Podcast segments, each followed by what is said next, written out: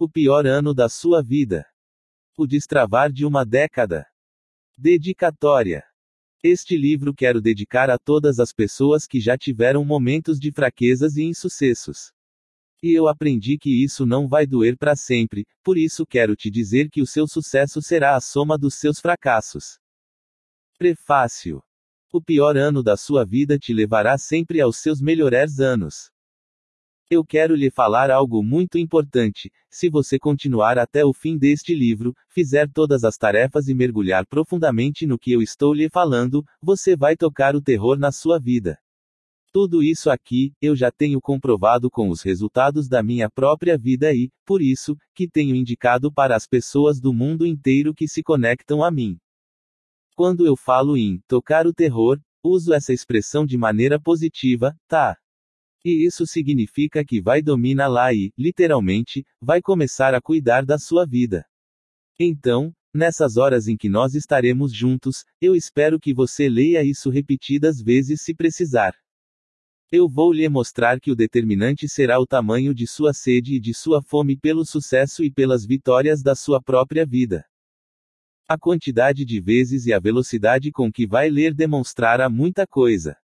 Se você for só uma pessoa mais ou menos, talvez, você leve um mês para ler este livro, se for uma pessoa um pouco fora da curva, possivelmente, levará uma semana, mas, se estiver, grilado, e com uma indignação dentro de você, a ponto de explodir, pode ser que leia este livro em menos de uma semana. Quantas vezes você já assistiu a Netflix, começou uma série e foi embora? Certamente, várias vezes, não é mesmo? Acredito até que teve aquelas séries que você viu todos os capítulos praticamente em dois ou três dias. Então, por que com esse livro você não faz isso?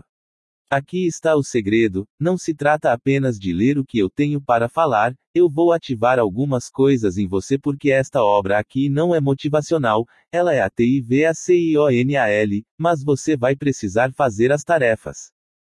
Você vai ter que ler outros livros também, não tem como fazer os resumos para você, e, por mais que eu fizesse, você não iria absorver nada. Não adianta alguém vir e lhe dar o resumo de coisas que você não vai absorver para transformar em atos. Este livro é para colocar você no modo ação. Este vai ser o pior ano da sua vida. Não é no dia 1 de janeiro que o pior ano vai começar, ele começa hoje. Já que você escolheu isso, vamos começar nossa jornada para o pior ano da sua vida. Cai para dentro. Vamos fazer de uma forma que você nunca fez. Você está pronto para isso? A maior parte das pessoas ficam com esperança em quem elas estão ouvindo ou lendo. Elas leem meus livros, ouvem minhas palestras e criam esperanças em mim.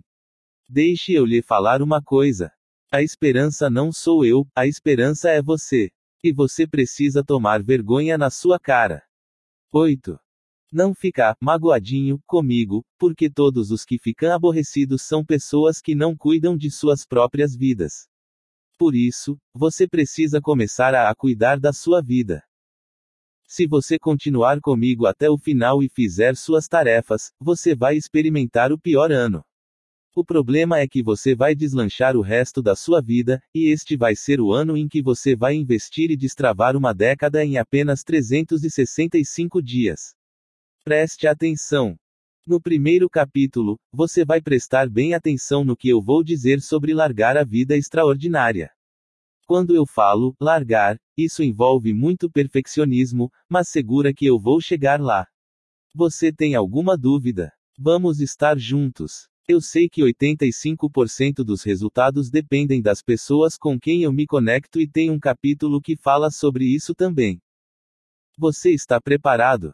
Seja bem-vindo e vamos para o pior ano da sua vida.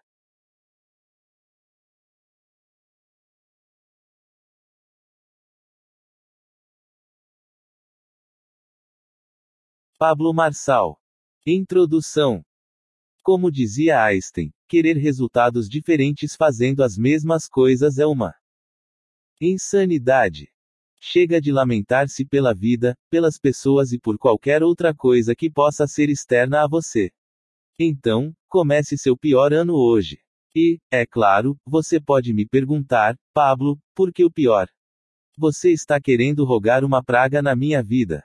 Óbvio que não. Então será o pior porque, antes de ter o melhor, eu preciso ter o pior. Só isso. Podemos comparar essa situação com quando você compra uma fazenda. No início, ela é cheia de mato, e é preciso transformá-la em uma lavoura, criar condições de pastos para gados, construir uma casa para a habitação. E, para isso, o que você precisa fazer?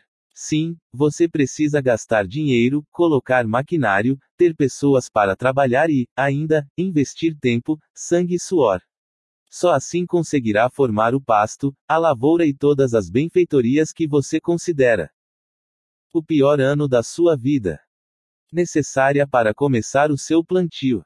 A terra precisa ser mexida, ser preparada para produzir. Não sei se você sabe disso, mas não é só chegar e plantar de qualquer jeito. Por isso, você precisa ter o pior ano em tudo o que você deseja iniciar em sua vida. Esse é o ano que eu chamo de guerra, ou seja, quando você entra para a batalha, você faz com todas as suas forças e com suas melhores armas. Depois, quando ela termina, vence, e você desfruta da paz. Sim, a paz existe, mas ela só vem depois da guerra. A sua vida hoje é um reflexo das guerras que você não está lutando, daquelas que você está procrastinando ou, até mesmo, daquelas que nem reconhece que precisa começar. Vamos parar de inhé inhé inhé. No primeiro capítulo, vou falar sobre abandonar o extraordinário e espero que você esteja vivo até lá. É ou não tem uma vida extraordinária? Capítulo 1. É. Esqueça o extraordinário e viva o simples. Você sabe viver o simples. Que bom que você chegou até aqui. Imagino, então, que você não tenha desistido. Algumas pessoas já desistiram antes mesmo de começarem, mas é assim mesmo, muitos são chamados, mas poucos são os escolhidos, e eu já estou acostumado com isso. O importante é que não posso falar isso de você, pois você está aqui. Bora cair para dentro. Parabéns! Agora, nós vamos mergulhar no mundo da simplicidade. Este capítulo será sobre abandonar o extraordinário. Algumas pessoas, quando me encontram, falam: Eu queria ter uma vida extraordinária como a sua, e foi exatamente por isso que decidi lhe ensinar como ativar a sua missão na vida e viver o seu propósito. É ou não tenho uma vida extraordinária? Preste atenção: o extraordinário é a ótica de alguém que não vive uma vida boa. Sabe aquelas pessoas que veem a grama do vizinho sempre mais verde? Então, elas olham para as pessoas que estão tendo resultados na vida e pensam assim: Uau! Como esses caras são cabulosos, como isso é maravilhoso, como eles são extraordinários, mas a verdade é que, sob essa ótica de vislumbre, há uma única coisa que elas conseguem ver: o resultado. Elas não dão créditos ao empenho, às renúncias e ao duro suor derramado que eu e essas pessoas tivemos para que essas coisas acontecessem. Ao avaliar a situação sob a ótica do esforço, você vai perceber que não existe passe de mágicas. Se você não repetir o simples todos os dias, não vai entender nunca o extraordinário. Mas, tem que ser todos os dias. Uma das coisas que mais travam a vida de muitas pessoas é a falsificação da perfeição. Você sabe o que é a falsificação da perfeição? É o mal do século, chamado perfeccionismo. Todo ser que é perfeccionista não consegue avançar na vida.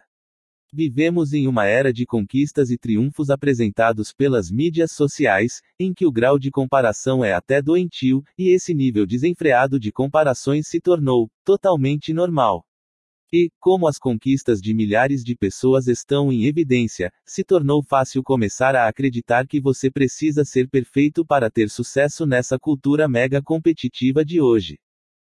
Se você caiu nessa sintonia de que a perfeição é um pré-requisito para o sucesso, saiba que não está só, o perfeccionismo está, atualmente, em constante crescimento, e isso é uma grande perda com estudos mostrando saltos significativos de tendências perfeccionistas, a sociedade está valorizando cada vez mais a perfeição.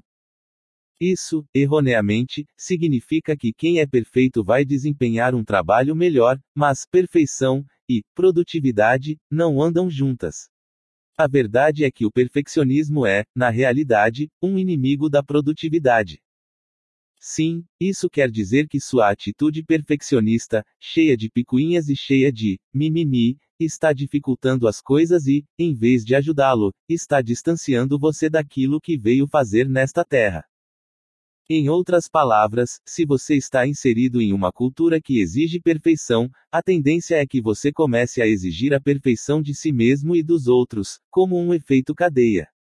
E, é lógico, esse padrão nunca será alcançado, pois é irrealista e insustentável e, cada vez mais, esse buraco fica mais profundo. A sensação de não estar satisfeito consigo mesmo pode minar a autoestima e transformar-se em autossabotagem. Isso sem falar que a não realização pode gerar fortes frustrações, sentimentos de angústia, de falhas, de estresse e um mal ainda imensurável que o perfeccionismo pode desencadear é o medo de falhar em público. As pessoas com alto grau de perfeccionismo têm um olhar crítico para si mesmo, e, muitas vezes, não avançam, com medo de que os outros julguem o seu desempenho. Eu vou lhe falar o remédio, são três pílulas para curar o perfeccionismo. Primeira, fazer. Segunda, corrigir. Terceira, adaptar. Se você ficar criando um plano ideal para fazer todas as coisas, você nunca vai fazer. Você geralmente fala assim: vou fazer uma festa de aniversário e chamar o melhor maestro do Brasil para tocar piano, mas claro, você vai querer um piano Holland, de 40 mil reais, você vai querer o Carlos Martins, um dos melhores pianistas. Entretanto, você não arruma nem o Holland nem o Carlos. E, então, o que acontece? A festa nunca ocorre e deixa de existir, porque você não tem o plano, o sonho ou, até mesmo, os dias ideais, e a sua vida continua passando despercebida durante anos e anos. Vamos lá, comece com coisas simples. Chame o seu amigo que toca, pegue um Yamaha e bote a festa para funcionar. É melhor feito do que perfeito, então faça agora. Só não deixe de fazer. Realmente não importa o que ou quem vai tocar, o que interessa é a festa. Não seja levado pela circunstância, crie as condições para se divertir e não importa o que aconteça, faça a festa. Você vai usar uma metodologia nova de quebrar essa sua cara. Claro que vai ser resistente no começo, mas vai esquecer o extraordinário, colocar em prática o simples e tomar essas pílulas todos os dias. As três, uma de cada vez. Primeiro, faça, corrija e, depois, adapte. Só isso. Se você repetir sempre esse processo, aonde você vai parar? Uau, na verdade você não vai parar. Eu era perfeccionista e não sabia que era um defeito. Então, eu tinha orgulho de falar, eu sou perfeccionista. Só que perfeccionismo não tem nada a ver com qualidade. Qualidade tem a ver com excelência. O perfeccionismo é a falsificação luciferiana da perfeição. Você é uma pessoa igual a mim, logo, você erra, ou seja, você não é perfeito. Pode esquecer esse pensamento de que é perfeito, pois errar faz parte do processo, e é este que vai fazer com que você aprenda a viver na excelência. Pelos registros antropológicos, históricos e cosmológicos que a gente tem, só uma pessoa foi perfeita em seus caminhos: Jesus. Como só ele foi perfeito, ele, sim, pode falar do que é perfeito, você não. Preste atenção. Não fique criando o plano ideal para começar, comece com a condição que você tem agora, porque depois, você vai só repetir o processo e ver que dar um passo foi melhor do que todo o tempo que já passou. Faça, corrija e adapte. São só esses três passos. O que você vai viver nos próximos anos? Este vai ser o ano da simplicidade. Você vai ser o homem do campo, vai semear. Este livro que você está lendo é o comprar sementes a cada passo que você dá. Não jogue nenhuma delas no asfalto, senão você não produz nada. Você é a terra fértil. Não feche seu coração quando eu bater mais forte em você, isso só é necessário para que você ouça de uma forma diferente para que algo mude internamente. No final, vamos sair como amigos. Talvez você não esteja gostando de mim ainda, mas eu lhe garanto algo: a partir do momento em que você abrir seu coração e deixar a semente bater na terra, você vai ver o fruto. Você será uma árvore que produzirá grandes e importantes frutos. Como diz no livro de Hebreus, motivo de tristeza na hora, só que produz fruto de justiça para quem o exerce. Algumas repreensões são necessárias, então, comece a só enxergar a minha boa fé em fazer você avançar na vida, porque é isso que eu tenho feito com as pessoas. Esse é meu chamado de vida, só para você saber. Você está se conectando com uma pessoa que nasceu para ativar outras pessoas. Eu vou ajudá-lo, fique tranquilo, só faça as tarefas, porque, se você não fizer, nem adianta continuar sua leitura, pode parar por aqui. O próximo ano não começa em janeiro, o próximo ano começa hoje, é só você contar 52 semanas a partir de agora. Pare com esse negócio de começar a dieta esperando o dia primeiro, esperando o mês começar, esperando o ano começar. Tudo o que você for fazer, faça agora. Quando você adia, simplesmente perde tempo, e isso não voltará mais. Quanto tempo você já perdeu adiando as coisas na sua vida? Eu vou falar um capítulo inteiro só sobre como regular o cérebro no agora. Para você, que tem dúvida, no final do capítulo, vai ter uma tarefa, e você vai fazê-la. Você vai parar sua leitura um pouco e fazer a tarefa. Eu recomendo que você faça todas as tarefas. Agora, uma pergunta: você está pronto? Você precisa estar pronto para viver o simples. Você sabe porque este vai ser o pior ano da sua vida. Porque é o início. Isso não é uma maldade, porque o investimento que você faz quando vai abrir uma empresa é terrível. Você tem que dar tudo o que tem, e a empresa tem que sobreviver e comer do dinheiro do seu bolso. É o pior ano dela. Isso não é uma aula empresarial, mas eu vou lhe explicar resumindo em cinco etapas. A data de uma empresa é o dia em que você a abre. Break-even, o dia em que ela para de sugar o seu dinheiro. O dia em que você pega de volta seu retorno é o payback, que é quando você recebe o investimento que fez. É o dia em que você põe um CEO. Finalmente, o dia em que você vende a empresa. Você, pira, que a vida é desse jeito. Há o dia em que você nasce, o dia em que você gera um ponto de equilíbrio e o dia em que você para de ter que trabalhar e ficar louco. O payback é o dia que você recebe de volta todo o dinheiro que você investiu. Colocar um CEO é o dia a partir do qual você tem pessoas para delegar todas as coisas, e, assim, consegue viver em paz. E o último dia é o dia em que você vende o negócio, ou seja, o dia em que você morre, o dia em que você vai passar desta fase para outra. Note que o processo é igual para empresa e pessoas. E por que você vai deixar o extraordinário de lado? Eu nunca vi ninguém fazer nada extraordinário, eu vi apenas pessoas que acreditam em certas coisas e entregam tudo o que têm, e, portanto, repetem aquilo que elas conseguem. Por exemplo, no ano de 2018, eu fui preletor em mais de 300 palestras. Eu investi muitas horas nisso. Isso sem contar as lives, porque, se eu for contá-las, dá muito mais que 300 horas. E no que resulta? Resulta que quem está de fora enxerga o extraordinário em mim por conta de resultado financeiro, por conta de amizades, influência e tudo mais. Na verdade, não tem nada de extraordinário nisso, o que tem é um foco bruto e abrupto em fazer as coisas, e esse foco é só simplicidade. Eu estou lhe garantido e quero que você guarde isso. Não viva o extraordinário, porque ele não existe. Viva o simples. O ano não se inicia em 1 de janeiro, o ano se inicia agora. Vai ser o pior de todos, mas vou lhe assegurar algo: como você vai investir, vai mergulhar nisso, e vai chegar um capítulo em que vou falar só sobre mentores, sobre livros, e, na boa. Sirva-se à vontade. Mas isso depende só da sua sede e da sua fome. Como você já chegou até aqui, a possibilidade de chegar até o fim é gigantesca, não pare. Não pare. Não tenha preguiça de fazer tarefas, seu drive sobre tarefas deve estar errado. Confie no que eu estou lhe falando. Isso funciona 100%. Funcionou comigo e com as pessoas que se conectaram a mim, esqueça o extraordinário e viva o simples a partir de agora. Estamos juntos. Bora para a tarefa. Tarefa. Direcione a sua vida para um alvo e anote abaixo. Esqueça o extraordinário e viva o simples. Escreva três situações por onde você vai começar.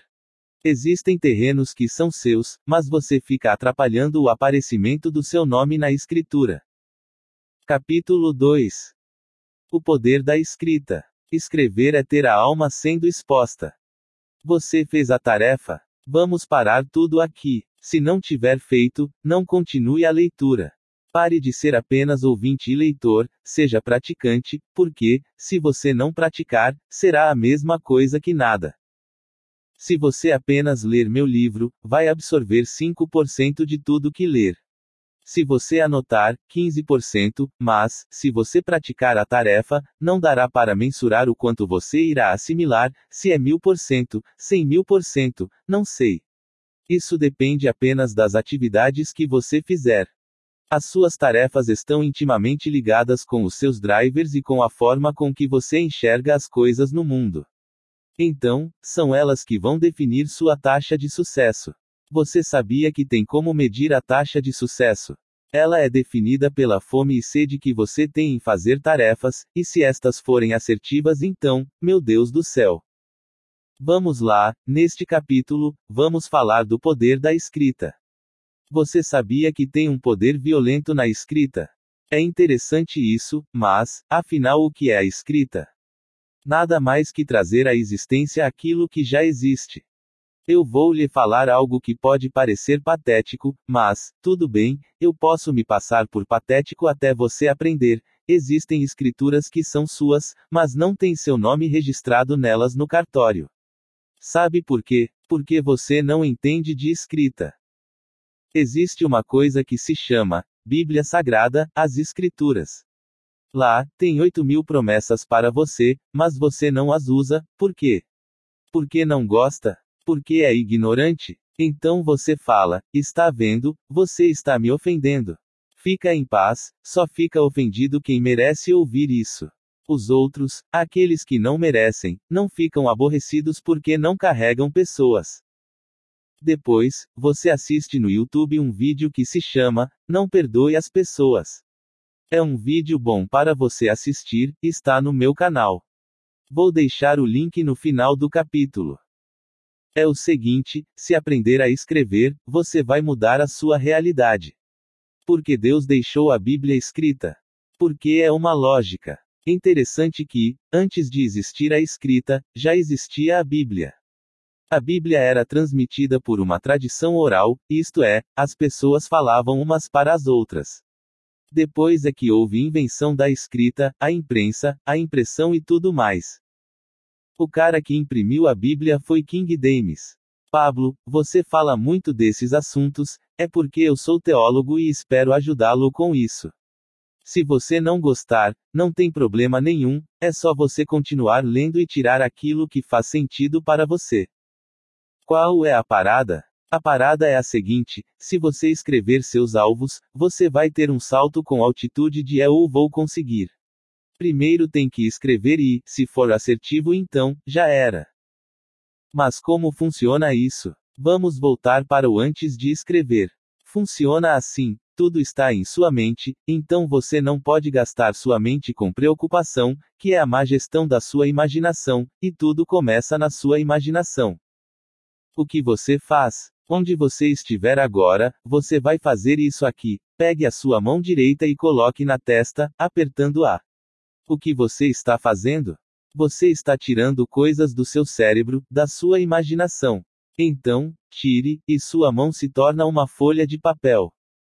Quando eu tiro essa folha, o primeiro passo é escrever.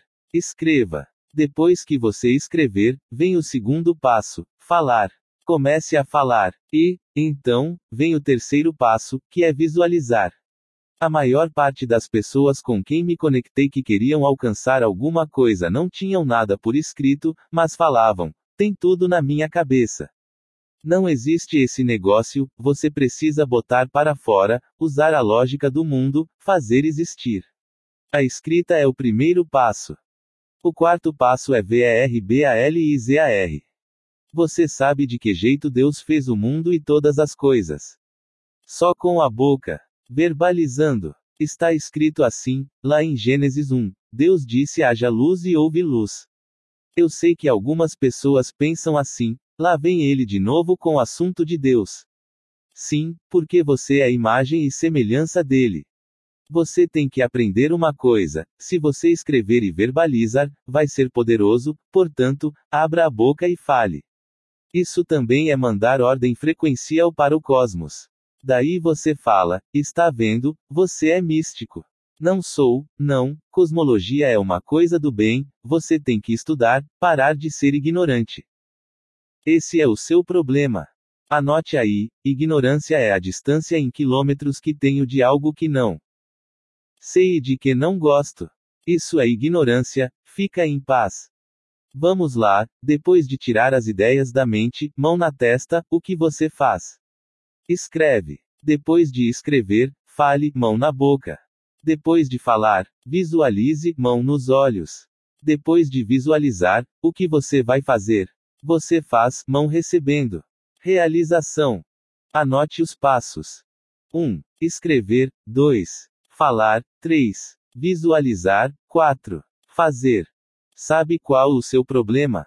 Você quer realizar sem cumprir esses passos, e isso não existe.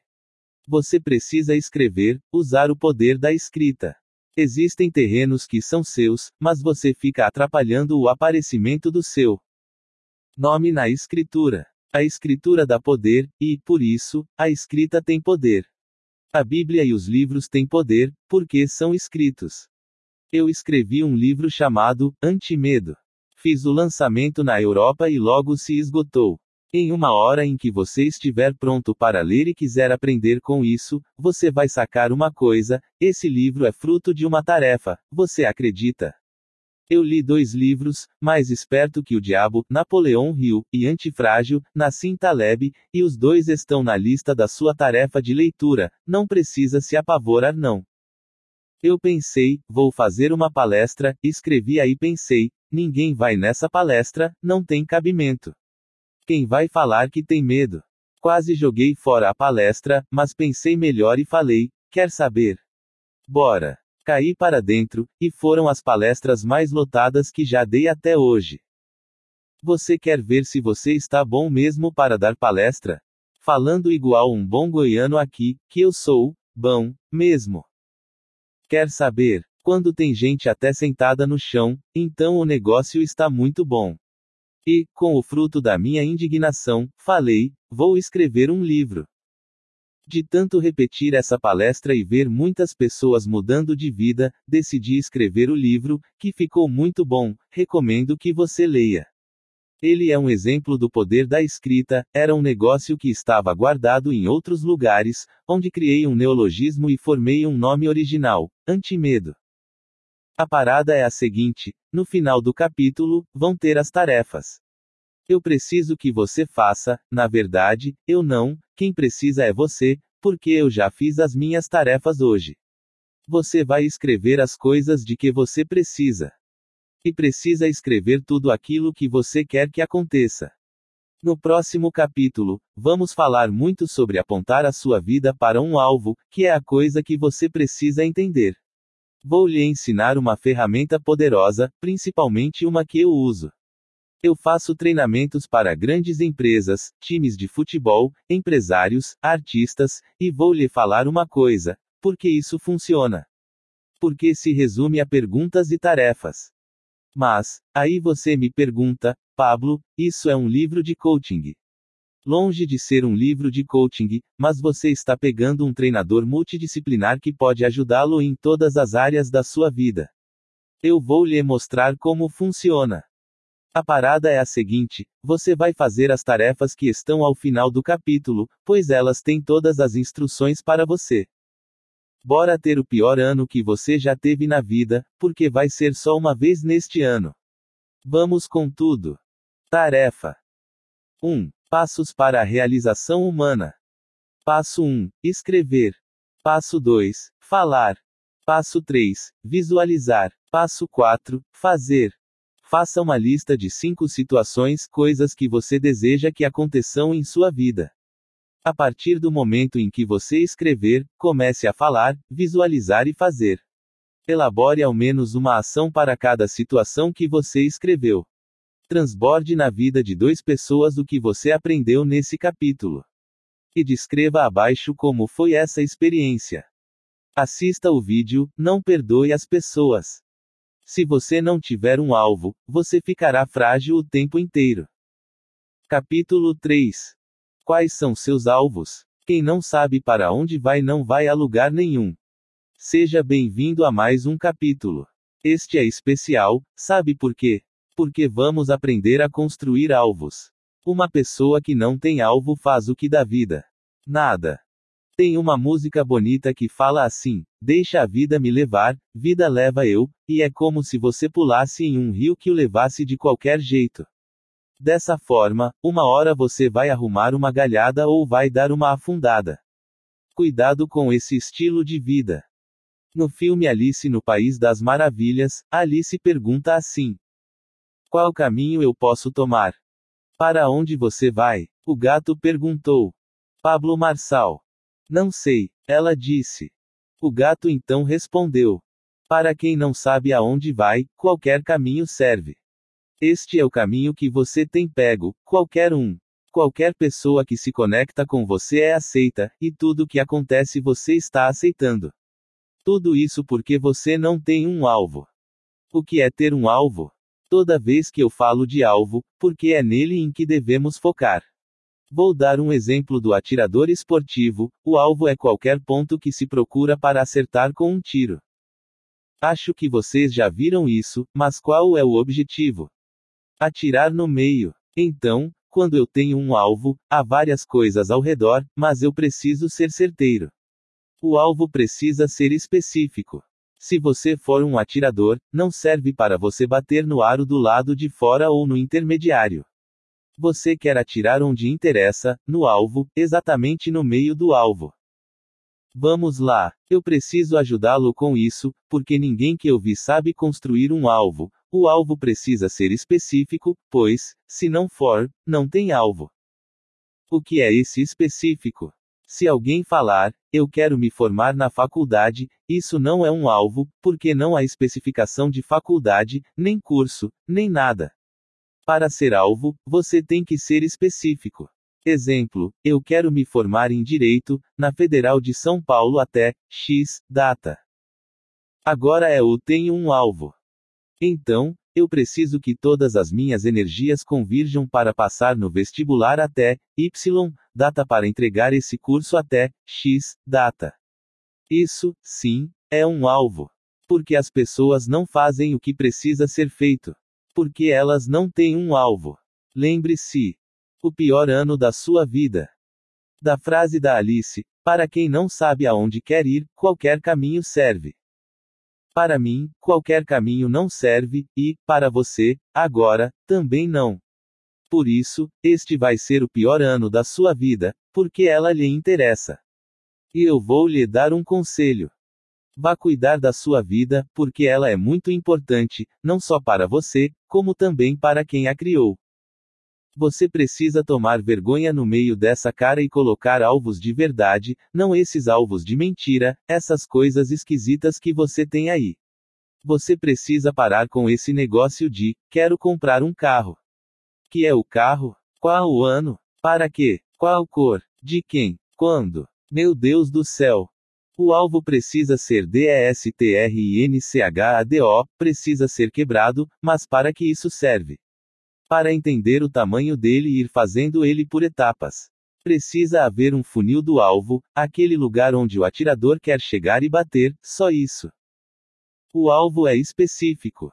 Na tarefa deste capítulo, você vai escrever 12 alvos de vida. Nós vamos seguir aqui na sequência trabalhando apenas um, mas quero que você já deixe 12 em stand-by. Eu, por exemplo, tenho 40 alvos de vida, e, dos 40, eu já realizei 8. Tenho 32 anos de idade e posso lhe falar: a melhor coisa que tem é quando você realiza um alvo. Não estou falando de tarefa, não. Tarefa já fiz mais de 10 mil, muito mais. Isso é diferente, tarefa é uma coisa, rotina é outra e projetos são outra. O que você precisa aprender? Você tem que ter um alvo maior. Por exemplo, vou lhe falar o meu primeiro alvo: agradar a Deus. Não vou esconder de vocês, pois estou ensinando sobre alvos. Pablo Marçal. Como é agradar? Você acha que tem que fazer ele se sentir bem? Não. Agradar é apenas fazer aquilo que ele mandou fazer, e eu estou fazendo isso muito bem. Se você entender, vai ter vários alvos. Se você quiser ter um alvo, você vai precisar escrevê-lo. Você vai usar o aprendizado anterior, aquele da escrita, e vai começar a escrever seu alvo. Exemplo: quero comprar uma fazenda de 10 mil alqueires. Se você não entende de alvo, sua vida vai ser desperdiçada. Lá na palavra, é dito que nossa vida é um vapor, passa tão rápido que você nem vê. Tem uma coisa para a qual eu quero chamar sua atenção: a vida é uma aventura, e eu nunca vi ninguém sair dela a não ser morto. Então, já que você vai morrer, entregue tudo que você tem logo e resolva isso. Você vai morrer mesmo, põe toda a ficha que você puder. Novamente você me pergunta, Pablo, por que eu preciso construir um alvo? Porque, se você não tiver um alvo, você ficará frágil o tempo inteiro. Tem uma frase poderosa do Henry Ford que diz: Obstáculos são coisas terríveis que eu invento quando eu tiro o olho do alvo. Tem uns 10 anos que essa frase bate no meu coração com força, e eu dei uma adaptada nela, mas, resumindo, é o seguinte: obstáculo é o que eu invento quando tiro o olho do alvo. É disso que você precisa se lembrar. Você está cheio de obstáculos, não está. É porque você tira o olho do alvo. Você tem que ter um alvo no seu casamento, um alvo com seus filhos, com seus negócios, na sua vida espiritual, em todas as áreas. Você tem um alvo? Nós vamos finalizar este capítulo, e você vai fazer a tarefa. Enquanto estiver lendo, não vá fazer outra coisa e depois fazer. O pior ano da sua vida. A tarefa. Já engate e faça na hora, foi por isso que eu coloquei capítulos curtos. Menos conversa e mais ação, ok. Espero que você esteja gostando. Este é o pior ano da sua vida e ele já começou. Segura a onda que você vai ver, vai destravar uma década na sua vida. Estamos juntos. Tarefa 1. Pré-requisitos para um alvo realizável específico. Faça com que seu objetivo seja claro. Mensurável, meça seu progresso.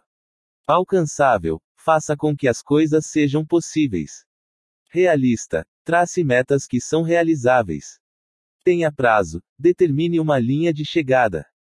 Escreva agora seus 12 alvos de vida seguindo os pré-requisitos acima. O maior problema do mundo sou eu.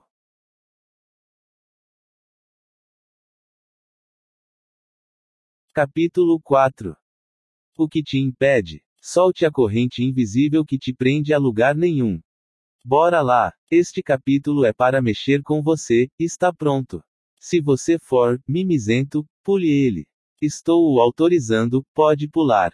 Se você é vitimista, autocomiserativo, se não gosta de ouvir coisas pesadas, você vai fazer um favor para você. Pule este capítulo. Você está lendo o livro do pior ano da sua vida, e sabe o que você vai fazer. Vai ficar aí e vai aguentar a porrada, você está pronto ou não. Este capítulo é sobre aquilo que tem impedido você. Fale assim: É o estou me impedindo. Você é o maior problema que existe na sua vida. Você vai ganhar uma coisa. A U T O R R E S P O N S A B I L I D A D E. Isso significa que tudo que diz respeito à minha pessoa é problema meu, sacou? O que está impedindo você? Há fatores externos e internos, e os dois têm tudo a ver com você. Fatores internos são a forma como você se enxerga.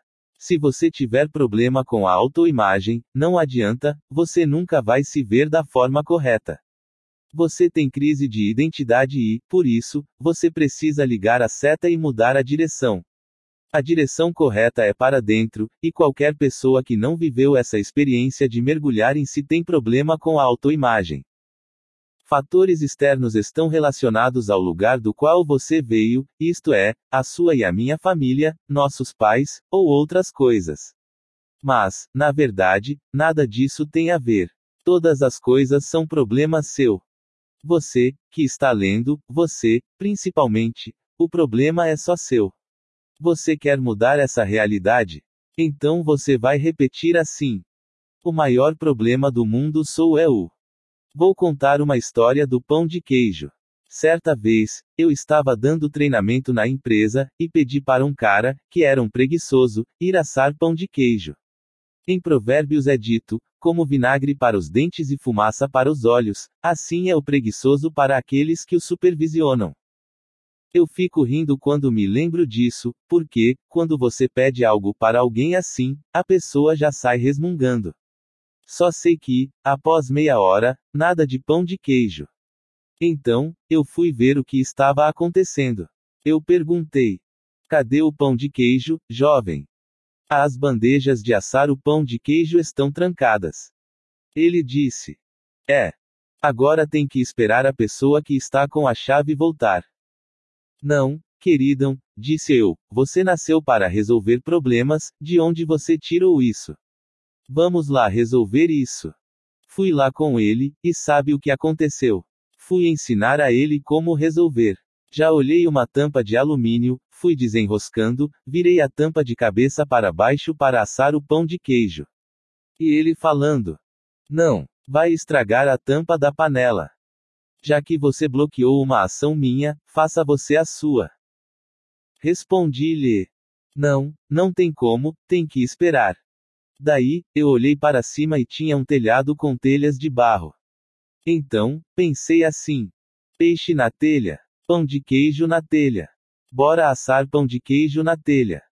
Ah, mas vai ficar com gosto de telha. Você bloqueou duas ações minhas, o que você vai fazer agora?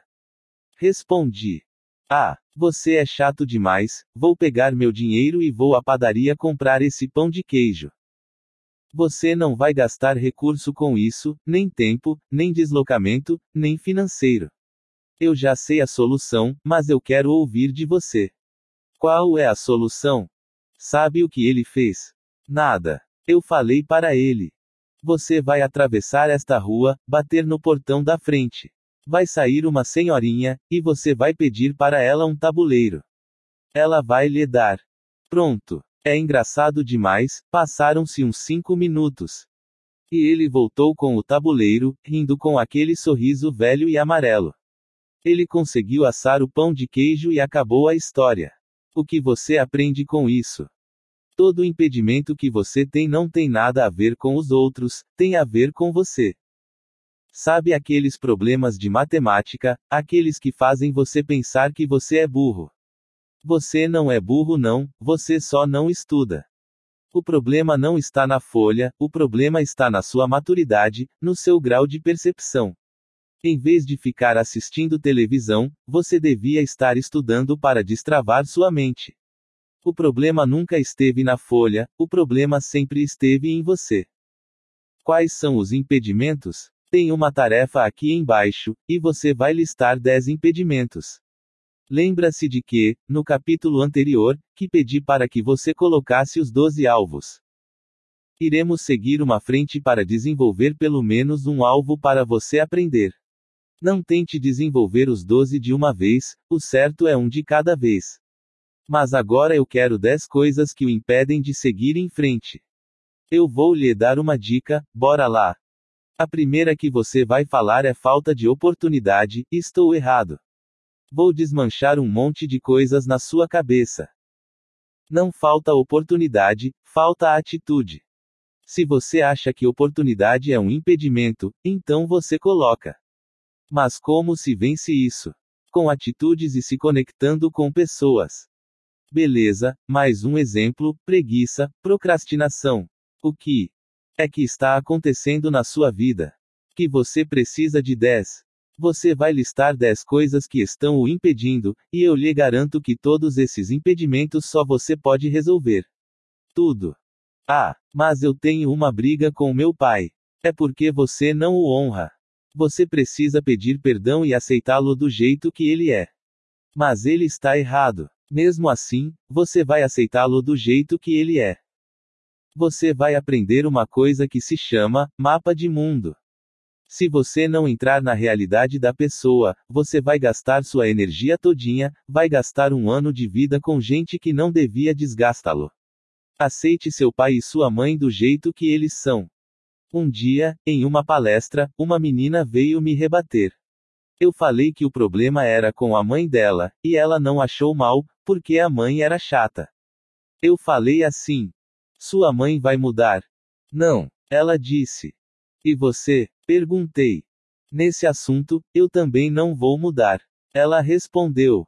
Então, cada um tem a vida que merece. Pronto.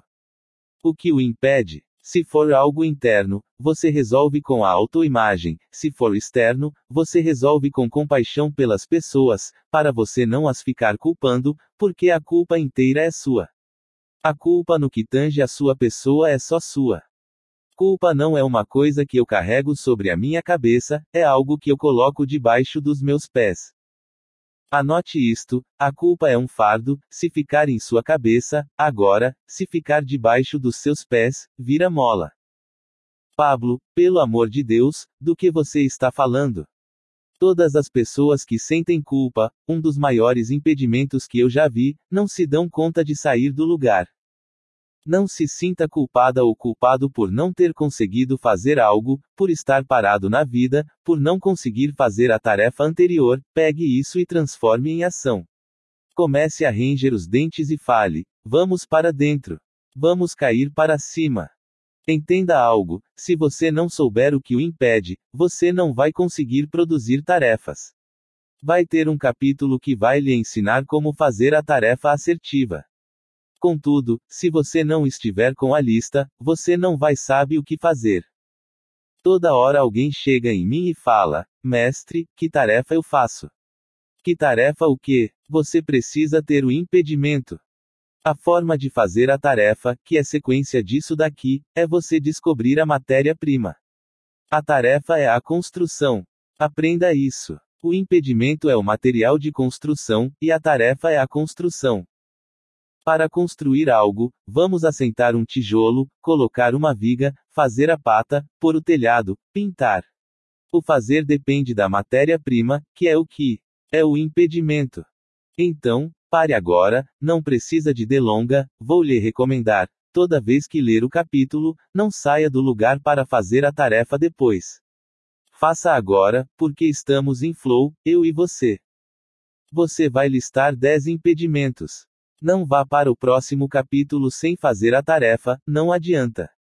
Para com esse papo, sem querer zerar o jogo com atalhos e manias. Não faça isso, não.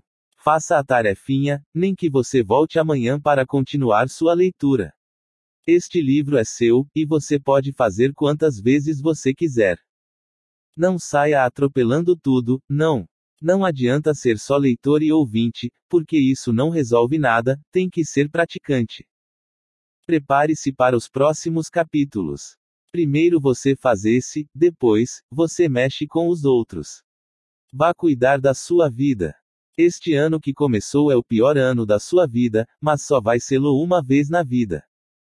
Tarefa: Liste quais são as 10 maiores coisas que o impedem hoje de realizar aquilo que precisa ser feito. Considerando os impedimentos acima, pontue de 0 a 10 o que causa maior impacto na sua vida, do maior para o menor. As melhores tarefas que existem são as que eu crio para mim. Capítulo 5 Aprenda a fazer tarefas assertivas. Fazer tarefa é fazer acontecer. E aí, espero que você tenha gostado do que você leu até aqui. Espero que você esteja fazendo as tarefas também, e, se você não estiver, minha querida pessoa amada, não avance. Não venha com NHE NHE NHE, de que já sabe o que eu vou falar, simplesmente não avance. Se você não as fez, o que você vai fazer? Você vai voltar a vai fazê-las. Inclusive, o capítulo de agora é sobre tarefa. Eu vou lembrá-lo do presidente mais poderoso do Zewa, você sabe o nome dele. Abraham Lincoln. Abraham Lincoln era lenhador e um homem muito simples. Por isso que foi marcada a trajetória dele na presidência do Zewa. Certa vez, ele disse: Se me derem duas horas para cortar uma árvore com o machado, eu vou gastar umas 50 da manhã amolando o machado, e 10 minutos eu vou usar para cortar a árvore. A maioria das pessoas faz o quê? Pega o machado, não entendendo nada de machados, e vai para cima da árvore para cortar. Tem um outro segredo sobre essa ferramenta: se você for cortar uma árvore e tiver muitos galhos em volta, e acredite nisso, porque eu já cortei árvores com machado, bater neles vai tirar o fio do machado. Olha que louco! Uma vez, quando contei ao caseiro de nossa fazenda a história do Abraham Lincoln, ele ficou encabulado, até virou a cabeça e disse assim: Quer dizer que, de duas horas, ele ia gastar quase tudo para amolar e ia cortar em dez minutos. Sim. Esse Abraham Lincoln nunca viu uma aroeira. Sabe o que você precisa tirar de tudo isso? Que amolar é você pegar uma pedra bruta e lapida lá para chegar ao ponto de joia.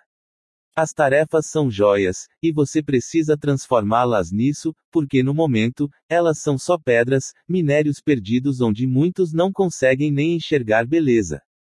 Porque você tem treta com tarefa? Vou lhe contar.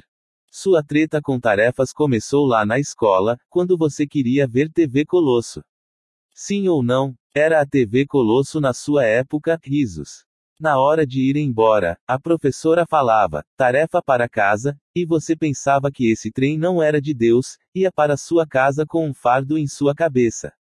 Chegava na sua casa, almoçava, queria dormir e brincar o dia todo, mas o que sua mãe fazia? Fazia você fazer tarefa. E, vidão. Faça um teste hoje. Esta é uma tarefa para você, anota aí. Pergunte para os seus filhos, para os seus sobrinhos ou para alguma criança na rua, por que você faz tarefa. Se você não tem filho nem sobrinho, arruma um, na verdade, arrume vários, tenha muitos filhos. Mas depois falamos sobre isso.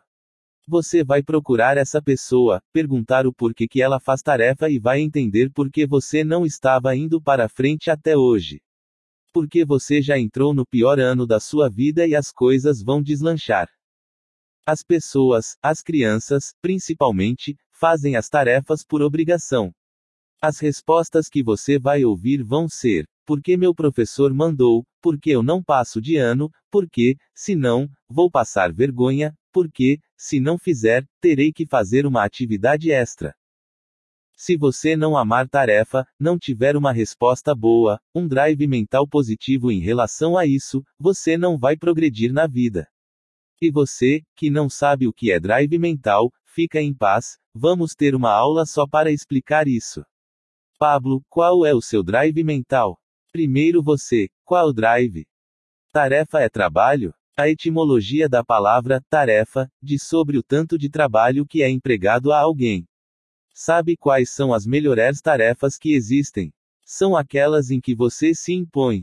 Anote isto aí: as melhores tarefas que existem são as que eu crio para mim. Se os outros estão lhe passando muitas tarefas, tem algo de errado com você. Você precisa criar suas tarefas, porque estas precisam fazer sentido para você. As tarefas são respostas dos impedimentos, são a construção de uma casa, enquanto o impedimento é o material, a matéria-prima da casa. Eu tenho um monte de impedimentos, uma carreta de tijolos. Por exemplo, e o que eu faço então? Construo a casa. Uma tarefa com os tijolos é fazer muro, mas tudo depende do alvo. Qual é o seu alvo? É construir uma casa. O que é? Então, Preste bem atenção nisto. Se você tiver um tempo, gaste a maior parte dele, invista em amolar o machado. Contudo, a tarefa é importante, ela é diferente de projeto e de rotina.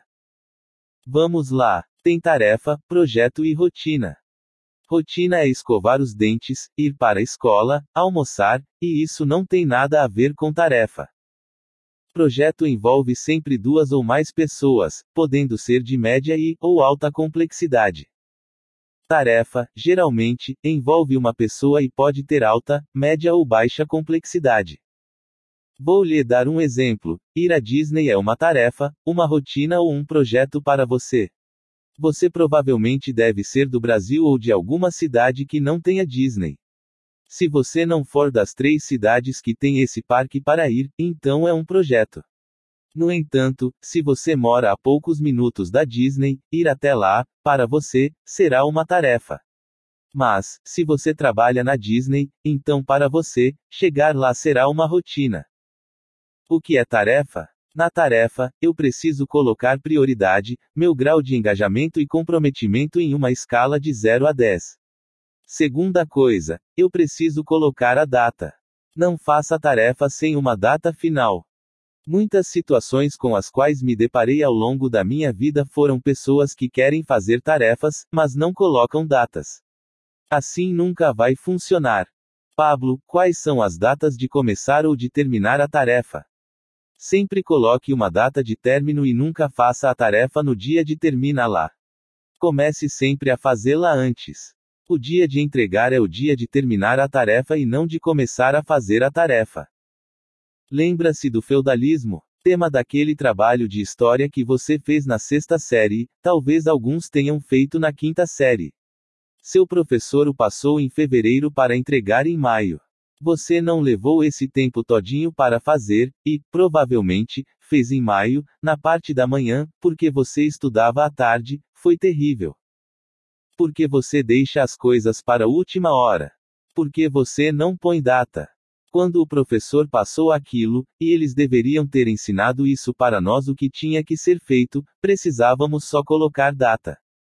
Então, se passou em fevereiro, colocasse lá, no dia 1 grau de março vou entregar tal coisa, mas, quando não tem data, as coisas não existem. Neste começo de livro, o objetivo foi apontar a sua vida para um alvo.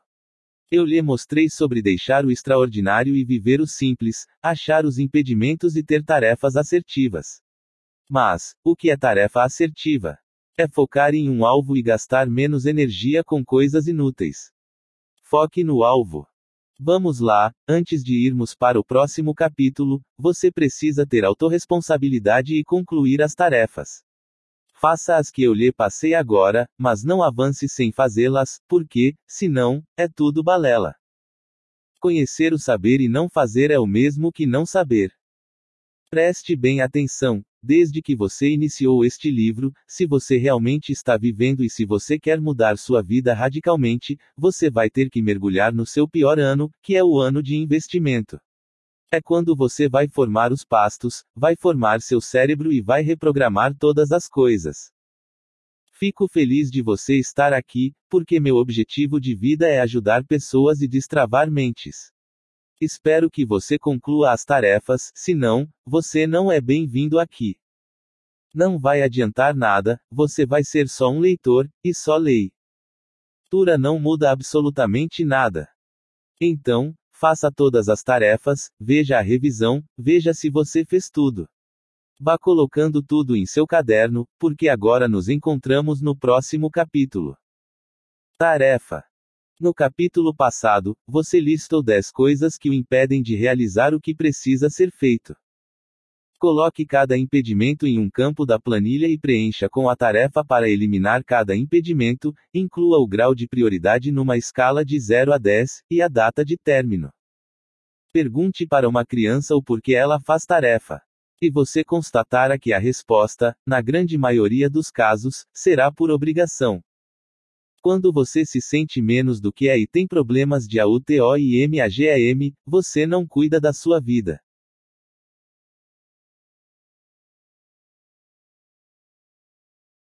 Capítulo 6 Se você perde tempo cuidando da vida dos outros, não sobra tempo para cuidar de você.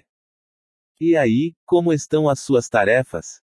Você tem feito? Espero que sim. Este é um capítulo que vai te proporcionar uma leitura violenta. Sabe por quê? Ensino você a cuidar da sua vida. Porque você tem que aprender a cuidar da sua vida. Porque quem não cuida da própria vida está cuidando da vida de alguém, e, por isso, vai ter alguém cuidando da sua vida. Esta é a geração mais trouxa da história da humanidade, pois ninguém cuida da própria vida. Daqueles que começaram a cuidar, meu Deus, as pessoas estão em volta, perturbadas. Você já cuida da sua vida? Vamos fazer um teste. Você sabe dizer não para as pessoas? Não sabe. Então, você não dá conta de cuidar da sua vida. Você está com uma pessoa, e acabam o conteúdo da conversa. Vocês começam então a falar dos outros. Você tem esse comportamento? Isso é fofoca, viu? Falar bem ou mal de alguém que não está presente é fofoca. Quando você precisa falar de alguém que não está presente, é porque acabou o seu conteúdo e o da pessoa que está com você. Cuidado! Isto também é não cuidar da própria vida. Quando você depende da necessidade de aprovação dos outros, isso é não cuidar da própria vida. Quando você vive fazendo favor em excesso para todo mundo e não faz as suas principais tarefas, aquelas que fazem sentido para você, isso também é não cuidar da própria vida. Você quer aprender? Balança a cabeça assim. S-I-M-M-M-M-M. É engraçado que uma vez, eu vi numa pesquisa que 50% dos telespectadores do Jornal Nacional respondem o Boa Noite, do William Bonner. Então, quando eu lhe fizer uma pergunta, entra na vibe, entra no flow comigo, porque eu estou em flow com você. Eu fiz isso aqui para você como se você estivesse na minha frente. A alegria que tem em meu coração será a mesma se você ler esse livro cem vezes. Vou ter o mesmo flow com você, porque eu sei que algo vai mudar dentro de você se você fizer suas tarefas. As tarefas são o segredo. Espero que você faça todas e se concentre nelas, ok. Vamos lá. O que é cuidar da própria vida? Deus não tinha feito o homem para o trabalho. Depois de criar todas as coisas, ele criou o homem. Porque Deus não criou o homem antes. Porque, senão, o homem daria opinião, e Deus não gosta de opinião. Então, o que ele fez? Criou tudo primeiro, depois ele falou: Agora vou fazer alguém à minha imagem e semelhança. Depois de fazer o homem no sexto dia, veio o sétimo, o dia do descanso. Então Adão falou: Hoje eu quero trabalhar. E sabe o que aconteceu? Deus deixou, deu o livre arbítrio para o homem, e, naquela hora, o homem o usou, decidindo ir embora do jardim do Éden para a fazenda querubim. Se Deus quisesse que você fosse trabalhador, ele teria feito o homem na fazenda querubim, não no jardim do Éden, que significa jardim de delícias. O que é aprender a cuidar da própria vida, então? É parar de ficar dentro de um aquário e ir para o oceano, livre. Quem está no oceano vai para onde quiser, faz o que quer da vida. Eu vou lhe falar uma coisa que eu aprendi com Santo Agostinho, o maior católico, o maior teólogo do mundo, ele falou assim: ame a Deus e faça o que tu queres. Essa lei é muito poderosa. Sabe o que é cuidar da sua vida? É não depender de aprovação dos outros. É não viver achando que você está acusado com fardo ou com culpa. É não viver gastando sua energia com coisas que não fazem sentido. É não ficar andando com gente que está colocando você para baixo. Você tem que aprender isso. Pablo, meu pai e minha mãe são assim. Honre seu pai e sua mãe, pois eles não são pessoas das quais você irá se desconectar. Você ouviu o que eu falei? Cuidar da própria vida envolve quatro coisas, inclusive fiz até uma pulseira pela qual tenho um carinho enorme e sempre uso. Pintou bobeira, eu puxo e, PLSK, já era. Há quatro coisas na pulseira, e esses quatro ícones significam: conectar-se a novas pessoas, fazer perguntas, fazer tarefas, amar. Tem uma regra de três nisso para você anotar: networking. Conecte-se a três novas pessoas por semana. Faça três perguntas para você, para Deus e para a pessoa que está à sua frente. E não viva nenhum dia sem realizar pelo menos três novas tarefas. Por último, o amor próprio. Como é o amor? O amor é acessar a fonte.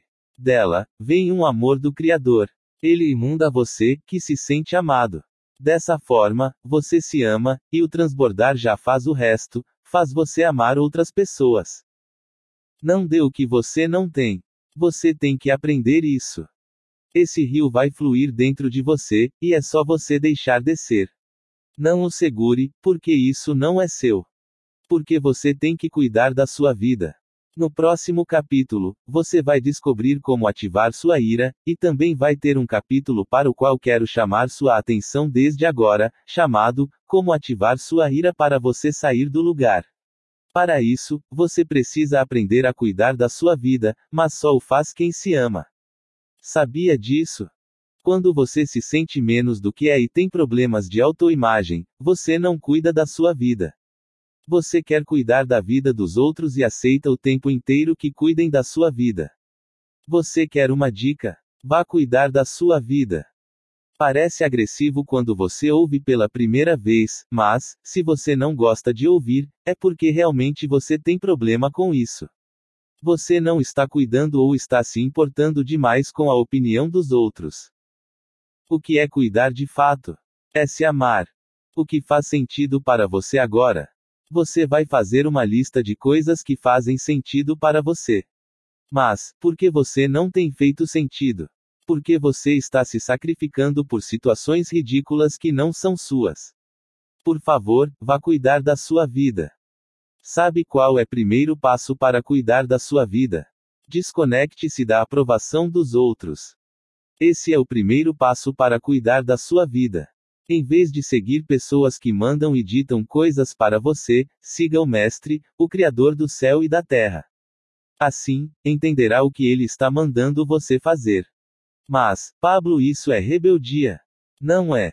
As pessoas querem manipular umas às outras, e não é de maldade, esse é o problema. Vou lhe explicar. Em um capítulo, eu expliquei para você. Não aceite nada. Questione tudo. Faça diferente. Se você aprender isso, você está cuidando da sua vida. Se você aplicar isso, então, meu Deus, você não sabe o nível de gestão que você vai ter na sua vida. O que está faltando para você é gestão da própria vida. Se você a fizer, as 12 áreas da sua vida vão explodir. Sobre as 12 áreas eu vou falar em um outro capítulo. E essas 12 áreas só funcionam se você fizer gestão da sua vida. Então, repita comigo, respirando bem fundo. Eu estou pronto para fazer a gestão da minha vida. Esse cargo não é de ninguém, não coloque gente que não entende sobre você para fazer isso. O maior especialista sobre você é você mesmo. Tarefa: Faça uma lista de coisas que você faz e que geram resultados para você. Faça também uma lista de coisas que você faz que, além de não fazerem sentido, não geram resultados a você. Para aquilo que não gera resultado positivo para você, estabeleça uma ação a fim de resolver isso. Daquilo que não for realmente necessário. Desconecte-se. Se você é uma pessoa que anda na regra, dificilmente vai ter um hábito. Capítulo 7 Novos hábitos. Para começar algo novo, é preciso deixar algo velho para trás. Sabe do que vamos falar agora? Sobre como criar novos hábitos.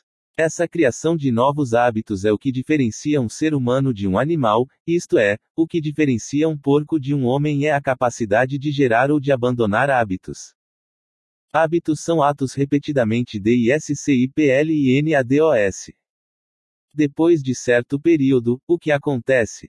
Seu ato é instalado como hábito. Então, eu preciso repeti-lo de forma disciplinar. Depois dessa disciplina inicial, não precisamos mais dela, pois o hábito já se instalou. É assim, vou lhe explicar. Você precisa aprender como parir esse hábito.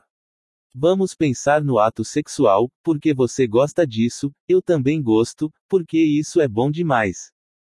O hábito precisa ser fecundado primeiro, e aquela emoção inicial de fazer alguma coisa é o ato sexual. Depois disso, o sêmen passa para o útero e vai acontecendo o que você já sabe. Algumas pessoas abortam o hábito ainda pequeno, um feto. Por que elas fazem isso? Porque elas não conseguem esperar o neném nascer. Então, você tem que nutrir, cuidar, fazer carinho, esperar nove meses, ou seja, cada hábito tem um tempo. Por exemplo, na gestação do burro, a mãe fica 14 meses com ele na barriga, o ser humano, 9. Cada um tem seu time para ser parido, para vir ao mundo. E o que as pessoas mais fazem? Elas querem que as coisas simplesmente aconteçam do nada e já saia um neném chorando. Não é assim. Você vai cuidar e, depois, o neném vai nascer. Tem como soltar um neném assim? Não tem. Primeiro, você tem que dar de mamar, depois papinha, depois picanha e então você solta para o mundo. O que é um hábito verdadeiro? É quando o neném está solto. O hábito verdadeiro é um neném que já anda e que faz tudo. Ele já cresceu, virou um menino, depois um adolescente e agora é um adulto. É nessa hora que o hábito é hábito mesmo. Existe um processo para isso. Você fala, gostei desse exemplo, é o mesmo exemplo da semeadura, do espermatozoide e do sêmen. Preste atenção. Sêmen significa semente, você acredita. É a mesma coisa. Tudo tem seu tempo e sua ocasião, seu time de resposta está intimamente ligado à espécie. O que são hábitos? São ciclos repetidos para disciplinar atos que viram hábitos. Os hábitos não precisam mais de disciplina. O que você precisa aprender? Precisa aprender que existe uma diferença entre princípio e regra. Se você é uma pessoa que anda na regra, dificilmente vai ter um hábito. Se você instala um princípio, rapidamente isso vira um hábito. Existem três tipos de hábitos e, para cada tipo de hábito, temos três datas diferentes. São eles: os hábitos simples, os medianos e os complexos. Para o hábito simples ser transformado, você precisa de sete dias. Por exemplo, em sete dias você muda seu hábito de tomar café com açúcar. Uma dica: para você que quer investir no seu pior ano, corte o açúcar. O açúcar está deixando seu corpo horrível, pois não tem resultado nem malhando. Para o hábito mediano, são necessários 21 dias. Por exemplo, a pessoa sempre se empolga no começo da caminhada, mas, se ela não vencer esses 21 dias, ela não vai dar conta nem de caminhar, nem de ir à academia. Para hábitos complexos, são necessários 40 dias, porque hábitos complexos precisam ser validados todos os dias. Que hábitos são esses? Parar de fazer fofoca, de consumir cocaína, pornografia, entre outros. Essas são coisas que precisam ser validadas diariamente. Deu para entender. Contudo, a maior parte dos hábitos precisa de 66 dias para gerar autoridade. Lembra-se da autoridade que falei lá atrás? O hábito precisa ter uma validação de autoridade, saber que realmente você o está praticando. O seu cérebro o conhece, ele sabe que você fala as coisas e não as cumpre, e isso gera uma briga. No entanto, se você vence essa barreira, consegue validar essa autoridade, e então já era. É só ficar voltando nos ciclos pelos quais você passa, e essa data de validação é ultrapassada com sucesso. Se você investir nos hábitos, sua vida vai ser transformada. Agora, você vai começar a anotar uma coisa para a sua tarefa. Quero que você escolha sete hábitos antigos para você abandonar e sete hábitos novos para você adquirir. O que vai acontecer? Vai dar 14 hábitos de diferença. Não coloque hábitos conectados, por exemplo, abandonar o refrigerante e beber água. Coloque coisas que não têm conexão. No fim, haverão 14 coisas novas acontecendo. O abandono e a instalação de algo novo. Em um dia desses, eu estava ministrando o método IP na Alemanha e me perguntaram quantos hábitos eu havia mudado nos últimos anos. Fui contar e deu mais de 50. Cortei açúcar, cortei pornografia, cortei televisão, comecei a ir à academia todos os dias, cortei fofoca, entre outros. Imagina quanta coisa você tem que cortar para ganhar energia e canaliza lá em seu propósito de vida. Sabe o que vai acontecer? Vai ser dolorido este ano. Todo ano você faz muitos planos e não realiza nenhum. Todo ano você quer malhar e não malha.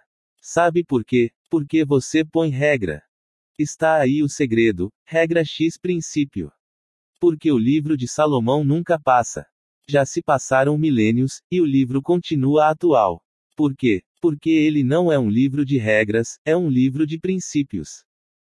Nesse livro não tem, vá fazer medicina, mas tem, aquele que é diligente vai prosperar com o trabalho das suas mãos. É diferente, isso é um princípio. Também está escrito que, se você amar a sabedoria, vai ter riqueza e honra, e isso não é uma regra, é princípio. Princípio é pilar, enquanto regra é telhado. Não ponha telhado sem ter pilar, sem ter construção. Você ouviu o que eu falei. Se você não entendeu, releia, pois é muito importante entender a diferença entre regra e princípio. Vamos pensar aqui: você está bebendo refrigerante. Se você não abandonar esse tipo de coisa, sabe o que vai acontecer? Você vai se matar antes da hora, e o seu agora sempre estará comprometido, pois você vai estar gastando energia com algo que não era para você estar gastando. Você entendeu? Não gaste energia com coisa que não é do seu propósito. Eu sei que vai ser chato no começo, e eu me lembro do quanto eu fiquei chato, mas quem vai achá-lo chato é só quem não sabe se libertar, então fica em paz, sacou? Tem um hábito desencadeador que eu quero lhe passar, e eu faço há quatro anos: banho natural. Eu moro em Goiás, e as pessoas daqui são frescas também, elas falam: Meu Deus! Não tenho coragem. Quando eu vou para São Paulo e para a Alemanha, os alunos falam a mesma coisa. Na Suíça, lá, sim, a água é gelada, no resto do mundo não é não. As pessoas gostam de dar desculpa em todos os lugares. Pode ser em Goiás, São Paulo, Alemanha, Suíça, mas vou lhe contar uma coisa: eu sou aquele que parou de dar desculpas. Sabe o que é uma desculpa? Anote aí, desculpa é uma mentira, gourmet, que eu tento dar para os outros, mas isso não cola com ninguém, nem comigo. Então por que você fica fazendo isso? Chega de história triste. Qual a sua desculpinha? Pare com isso. Está aí uma tarefa para você. Não vai ser o pior ano da sua vida. Então, vá para a água normal, natural. Você é fresco? Se você não for, você vai. É para ser o pior ano da vida ou não? Tem quatro anos que eu não ligo o chuveiro. Houve apenas duas vezes que tive contato com a água quente, que foi num resort chamado Pousada do Rio Quente, onde a água é naturalmente quente. Eu não tomo banho com água quente, sabe por quê? Além da água natural ter 13 benefícios, isso faz parte da minha rotina, do meu boot cerebral diário. Eu ensino isso no método IP, e já lhe digo, caia para dentro e faça. Larga de ser fresco. Você quer mudar seus hábitos? Você quer ser diferente de um porco? Mude seus hábitos. Você bebe muita cerveja? Beba menos. Você fala da vida dos outros? Pare de falar. Você mexe com pornografia? Pare. Tem coisas que são muito boas e você precisa só diminuir a frequência, tem coisas que precisam ser cortadas. A maioria dos vícios que você vai abandonar é de coisas que você tem que cortar e não diminuir. Se você não tem liderança sobre a bebida, corte-a. Pronto e acabou. Faça o seguinte: leia as recomendações e faça as tarefas que tem as instruções todinhas, colhe-as em sua geladeira, e o pau vai quebrar. Fechou. Espero que você tenha gostado deste capítulo. Imagino que você só vai gostar se tiver resultados, mas você só vai ter resultados se fizer as tarefas. Este é o pior ano da sua vida, então vá cuidar dela, porque você não vai ter outro deste, e você vai sentir falta dele. Tarefa Insira abaixo sete hábitos que você precisa abandonar. Insira novos hábitos para serem repetidos durante os períodos abaixo, de acordo com a complexidade de cada hábito. Hábitos simples, repetir durante 7 dias. Hábitos medianos, repetir durante 21 dias. Hábitos complexos, repetir durante 40 dias. Você perde o AUTOGOVERNO reagindo da mesma forma que uma criança pequena age. Capítulo 8 Autogoverno. Você sabe quem é que manda? E aí, como você está? Está fazendo suas tarefas? Que bom que você está fazendo, se não vai adiantar absolutamente nada. Este capítulo é sobre a UTOGOVERNO. Você sabe qual o maior ato de liderança que existe no mundo? O de liderar a si mesmo. Esse é o maior ato de liderança do mundo. Você está pronto para conhecer o autogoverno? Autogovernar-se é conhecer a si mesmo, governar o seu próprio corpo. Todos os dias, eu levo e busco meus filhos na escola e, em certo dia, na hora de ir embora, meu filho começou uma brincadeira, balançava a cabeça e gritava! Essas maluquices de criança, sabe? É muito legal que criança sabe fazer isso muito bem. Só sei que, com isso, ele parou de me ouvir. Tentei chamá-lo, mas ele perdeu a audição. Perdeu também o contato visual, porque estava com a cabeça para cima, com tudo isso, ele perdeu o norte. E o que aconteceu? Ele caiu em uma mureta, pranchou as costas no chão. Você perde o autogoverno reagindo da mesma forma que uma criança pequena age. Quando você para de ouvir, para de enxergar, perde o norte.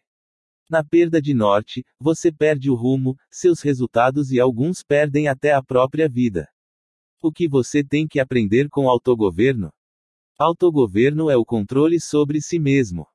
Lá em Provérbios, está escrito: Melhor é o homem que governa seu espírito do que o que toma uma cidade. Significa que o homem que governa a si próprio é mais valente que aquele que toma uma cidade, ou seja, um país em guerra no contexto de Provérbios. Você sabe por que existem os líderes. Este livro não é de liderança, é só para abrir a sua mente. Só existe líder porque você não faz o que precisa ser feito. Então, você precisa de alguém para mandar em você. Você precisa disso. Você já não aprendeu. Aprenda a cuidar da sua vida. Você não precisa disso. Porque autogoverno? Porque, senão, você não vai ter disciplina. Você acabou de aprender sobre hábitos, e como você não sabia como gerar luz, eu vou lhe mostrar o que vem antes deles. Mas por que aprender o que vem antes e depois? Por quê? Primeiro, você ouve uma coisa comum para depois destravar o que não é comum. Vamos lá, o autogoverno é autodisciplina que gera força de vontade. A UTOGOVERNO igual a autodisciplina igual a força de vontade. Quais são as três coisas que quebram a força de vontade? As coisas que você fala, as coisas que você come. Os impulsos sexuais. Como você está com essas três coisas? Comer é tanto com o alimento que você coloca na boca, quanto com o que passa pelos seus olhos e ouvidos. Você se alimenta com todos os seus canais. Está ouvindo coisas baixo demais? Lá na palavra fala que as más conversações corrompem os bons costumes. Sua boca é um alimento também, porque quando você fala algo, que também é um canal, seu ouvido também ouve. Cuidado, viu? Não seja você que fale mal de você nem dos outros. Então são três coisas para aumentar sua força de vontade, que é autodisciplina, e as coisas que você fala contam em dobro, tá? Porque, Além de você falar e afetar os outros, afeta seu cérebro de volta, porque você tem um feedback. O ouvido é um feedback. As coisas que você come, come pela boca, ouvido e olhos.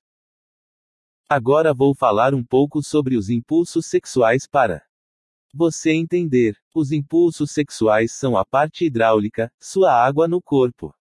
Quando você ouve a primeira vez em uma conversa a palavra sexo, você já pensa em genitália, que é o órgão sexual. Sexo, no entanto, não é o órgão, não é a fricção de vagina e pênis, isso é só a torneira do sistema hidráulico.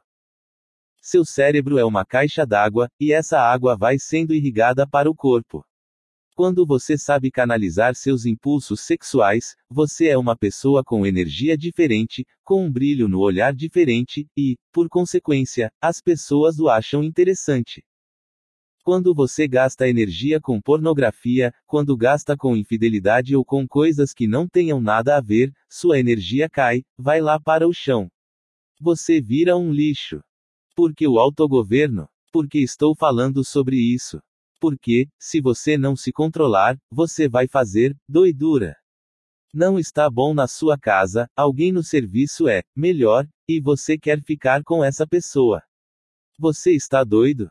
Pablo, você é a favor de que cada pessoa queis com apenas uma pessoa. Para que casar com duas? Você não dá conta nem de uma pessoa. Você não tem inteligência emocional para gerir um relacionamento com duas pessoas, apenas com uma. Cada um com um. Mas eu não acredito nisso que você está falando. Se você não acredita, escreva seu livro, e eu vou lê-lo para ver se faz algum sentido. Está dando resultado. Na realidade, está dando um resultado satisfatório. Se tiver, me conta. Vou falar uma coisa para você: eu sou o homem de uma mulher só. Só namorei uma, casei só com uma e só transei com uma mulher na minha vida inteira. Sabe o que eu espero? Que isso continue pelo resto da minha vida. Por quê? Porque ninguém tem esse tanto de energia para gastar com os outros. Porque você está falando isso, Pablo? Porque, se eu controlar as coisas que saem da minha boca, se eu controlar as coisas que estou comendo e se eu controlar meus impulsos, é ouvir o Jaspion. Você quer virar o Jaspion? Eu falei que ia ser o pior ano da sua vida, né? Sei que não são todos que já transaram com 20, mas, vocês que sim, o que ganharam com isso? Vocês ganharam um monte de laço de alma. O AUTOGOVERNO é você não andar induzido pela torneira do sistema hidráulico. Não dou conta, eu preciso fazer. Então, canaliza essa energia. Canalizar que jeito? Canalizar de forma correta seus pensamentos para você virar uma pessoa brilhante na fala e em outras coisas que você for fazer. Gaste a energia desses impulsos para você escrever, dar boas palestras, se conectar em reuniões, ser promovido, abrir sua empresa. Energia vazada é aquela drenada em coisas que não têm absolutamente nada a ver. Você está entendendo o que eu estou falando? Autogoverno é o ato de liderar a si mesmo. Lembra-se do que lhe falei do ato que desencadeia dor. Que eu tomo banho na água natural que a água fria ou gelada, depende do lugar. Só o autogoverno que faz você fazer isso. Só. O AUTOGOVERNO. A UTOGOVERNO vai ser, no final das contas, a autodisciplina, que gera força de vontade. Então, vai ter uma tarefa aqui para você medir a pontuação, o que está impactando sua vida e o que você pode fazer para resolver isso. A UTOGOVERNO é governar a si mesmo. Você está pronto para isso? Este, sim, é o pior ano, porque o pior ano. Porque você vai gastar muita energia para mudar. Vai ser o pior ano de todos, só que você vai ver os que vão vir depois desse, fique em paz. Continue fazendo as tarefas. Os capítulos são curtos porque não precisa de blá blá blá, não precisa de gordura, nós vamos direto ao ponto, e é isso que interessa. Tarefa: Autogoverno, autodisciplina, força de vontade três coisas que quebram a sua força de vontade. As coisas que você fala. As coisas que você come. Os seus impulsos sexuais. 1. Para instaurar um novo hábito, você precisa, primeiramente, aprender a dominar sua força de vontade.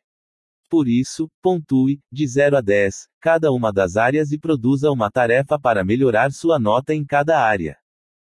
2. Descreva abaixo o que você entendeu sobre autogoverno e transborde na vida de pelo menos uma pessoa. O sucesso é a soma dos seus fracassos. Capítulo 9. Drivers mentais. Suas crenças limitam seus resultados. Agora, nós vamos falar de como mudar a sua mentalidade, os drivers mentais. Você sabe o que são drivers mentais? Anote. Drivers mentais são as respostas imediatas do cérebro. Vai ter uma tarefa ao final deste capítulo, anote aí e repita isso todos os dias. Eu vou compartilhar cinco drivers mentais com você, que, como eu disse, são respostas imediatas. Mas, antes, vou lhe contar uma história. Se eu tenho uma impressora HP e eu tenho que instalar ela com um CD, tem que ser com o CD próprio dela. Se eu usar outro CD, vai funcionar. Não. Isto é, você quer ser rico, mas tem o driver da pobreza e da improdutividade. O que vai acontecer? Nada. Você entendeu o que eu falei? Absolutamente nada vai acontecer. Então, Está aqui uma dica poderosa. Pare de colocar driver para ter um resultado que não tem nada a ver com ele. Driver errado produz resultado errado. Eu vou soltar cinco drivers aqui e quero que você anote para você ir fazendo e relembrar depois. O primeiro driver é o mais poderoso que eu uso, e é: é o nunca perco em algo. Ou é o vou ganhar ou vou aprender. Se a sua vontade de aprender for maior que a de ganhar, você vai vencer na vida. Qual driver você vai anotar? É o nunca perco, ou é ganhar ou é aprender. O que significa isso? Que eu estou em constante aprendizado.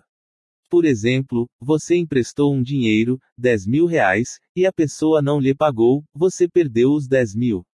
Claro que não. Você aprendeu a não ser otário, a não emprestar dinheiro, porque você não é banco. Você era otário, aprendeu a não ser, e está tudo resolvido, só lhe custou 10 mil reais, mas você aprendeu. Sacou? Segundo driver mental, anote aí. Quem é bom em desculpa não é bom em mais nada. O que é esse drive mental?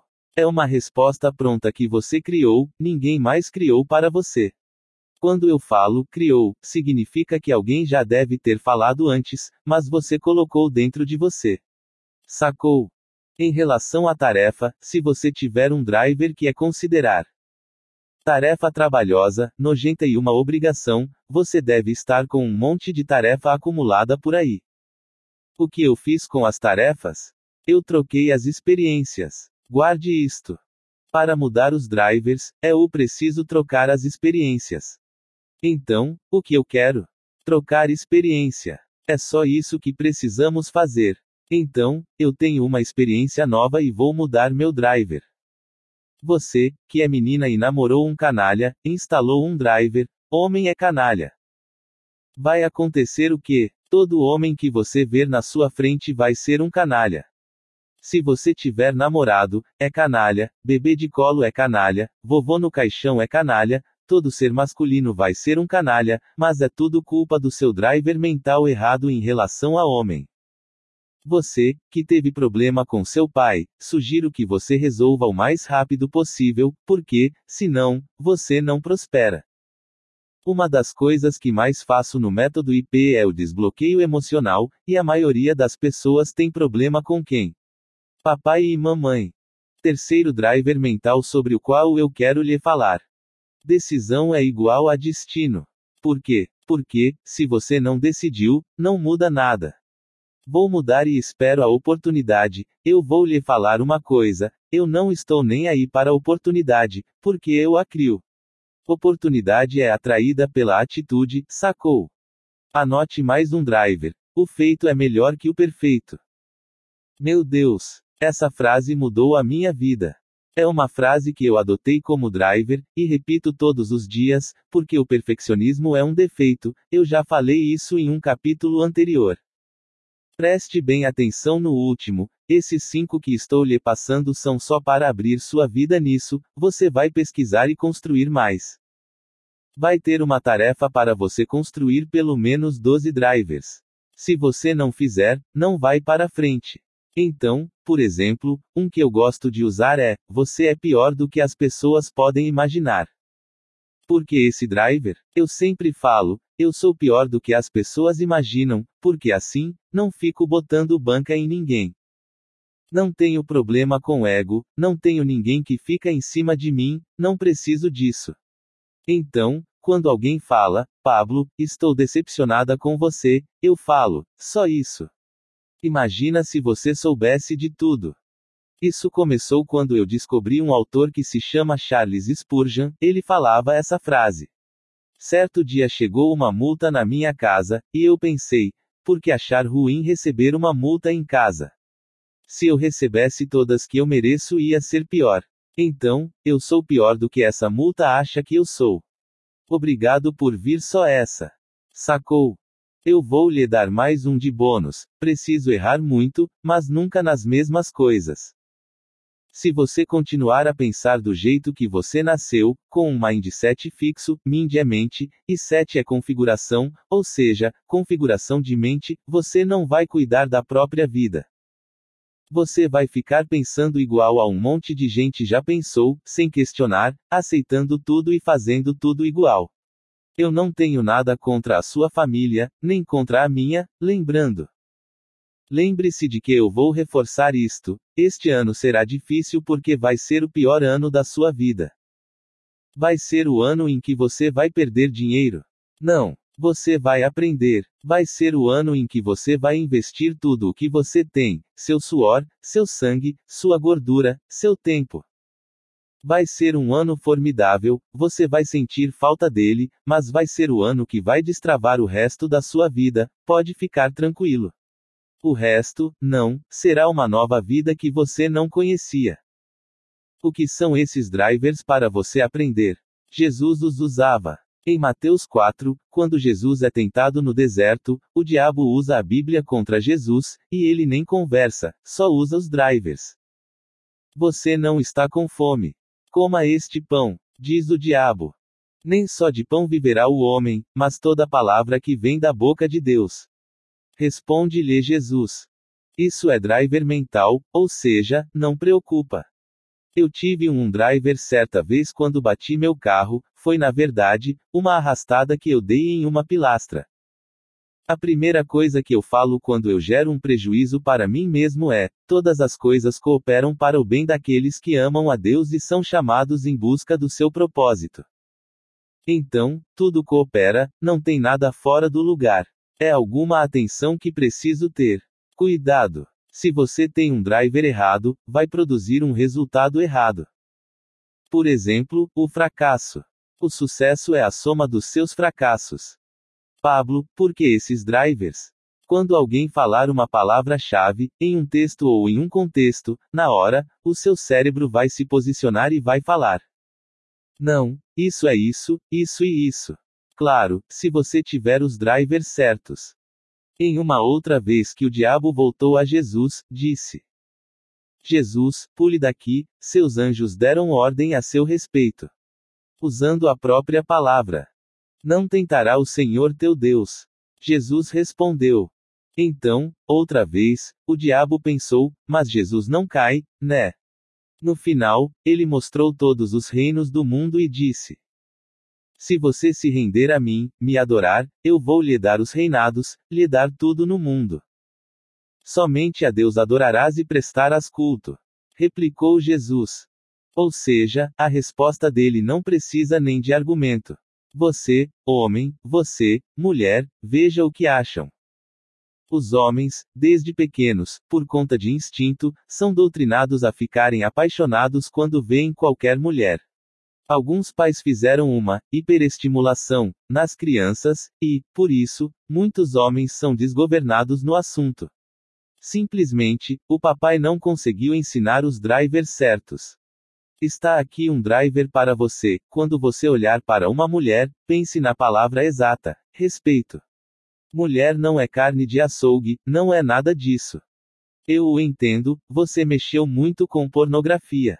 Pelo menos 70% de chance de você, que está lendo, ter mexido, ou ainda estar mexendo com isso. Eu sugiro que você pare, porque, senão, você vai gastar toda a energia que deveria ser gasta em seu propósito de vida. Este é o pior ano, vá cortar essas coisas. Você está gostando do livro? Se sim, é porque está tendo resultado, se não, às vezes, é porque você fica focando em mim. Vá cuidar da sua vida, preciso que você dê resultado, eu não. Você que precisa. Para mim, é muito bom, mas é muito melhor para você que você dê resultado, tá bom? E eu quero lhe falar algo: este é o ano em que você vai revolucionar. Uma nova vida, que você nem conhece, virá. Tarefa: Drivers mentais resposta imediata do seu cérebro. Instale os drivers corretos para que seu cérebro dê as melhores respostas imediatas. Começaremos com alguns drivers que são meus, e desejo que você crie pelo menos 12 drivers seus. Instalação de drivers mentais. Eu nunca perco, ou ganho ou aprendo.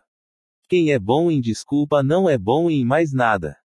Decisão muda destino. Feito é melhor que o perfeito. Você é pior do que as pessoas podem imaginar. Preciso errar muito, mas nunca nas mesmas coisas. Quais são os seus? 2. Utilizando como exemplo o driver, preciso errar muito, mas nunca nas mesmas coisas, descreva abaixo o que você já aprendeu com os seus dois maiores erros. Você não dá conta de fugir de si mesmo.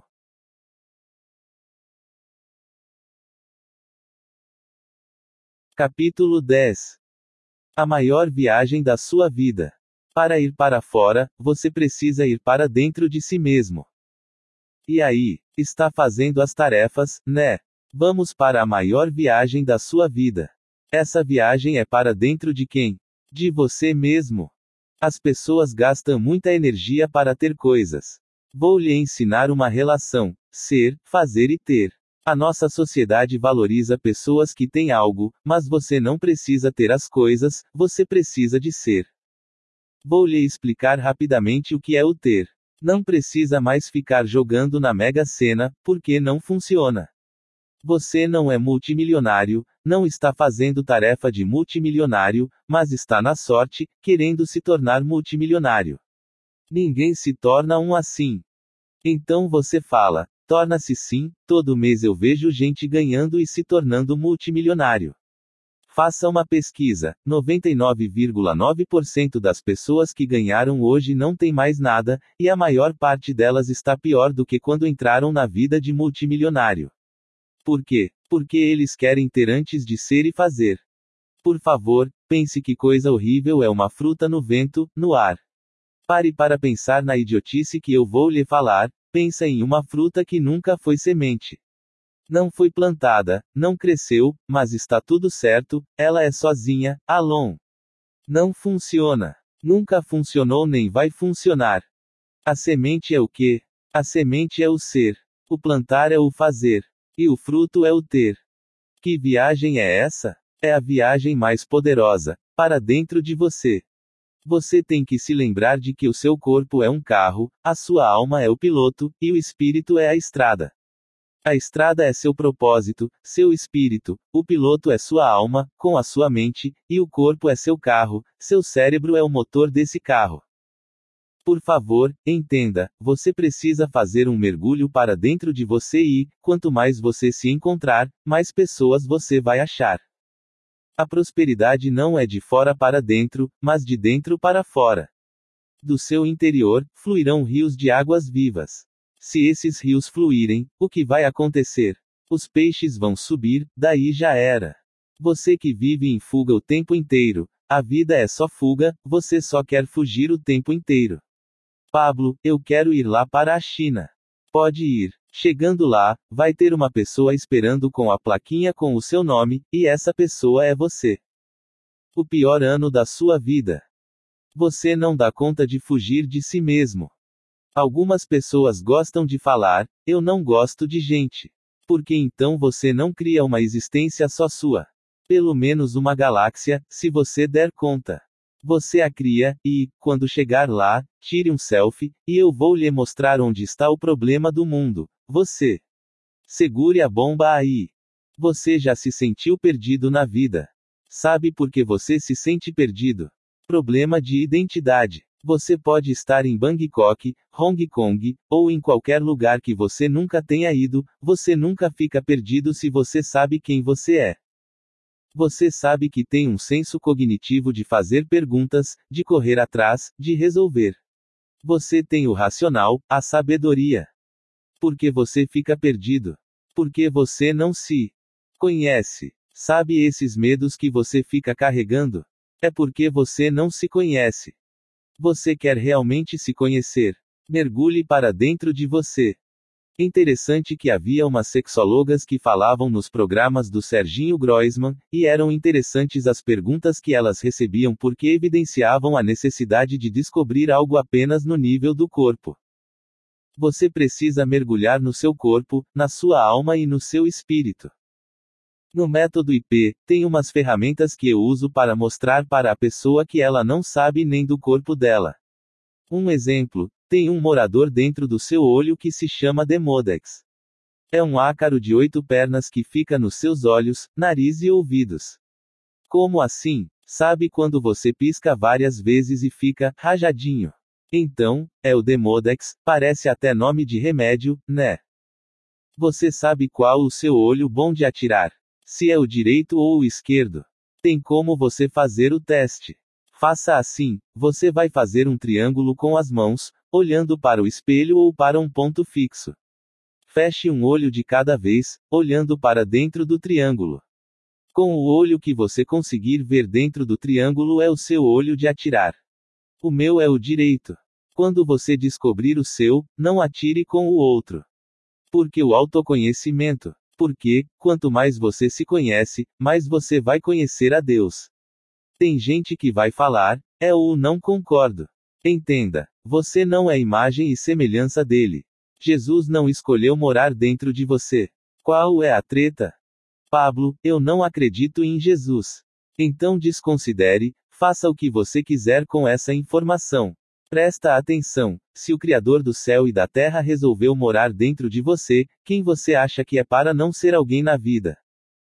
Mude essas crenças e comece, e eu paro de falar, vá cuidar da sua vida. Você vai parar de fugir, porque a vida é uma completa aventura, e todos sabem qual o final da aventura: a morte. Ninguém escapa do paletó de madeira. Os mais rebeldes morrem afogados, com uma quedinha de avião, ou some ali no Triângulo das Bermudas, mas 99,99% ,99 vai encarar o quê? O paletozinho de madeira. Já que você sabe que esse é seu propósito, você não vai afobar com o final dele e vai curtir o quê? O trajeto, o destino é o trajeto.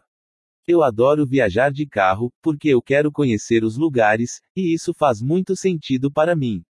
Tem gente que fica agoniado porque o trajeto é sempre ruim, e chega ao destino já acabado. A volta é mais triste ainda. Mas, para mim, tudo que o pior ano da sua vida Acontece é trajeto. Quando eu estou indo para algum lugar, por exemplo, Bahia, o trajeto para mim é um fenômeno.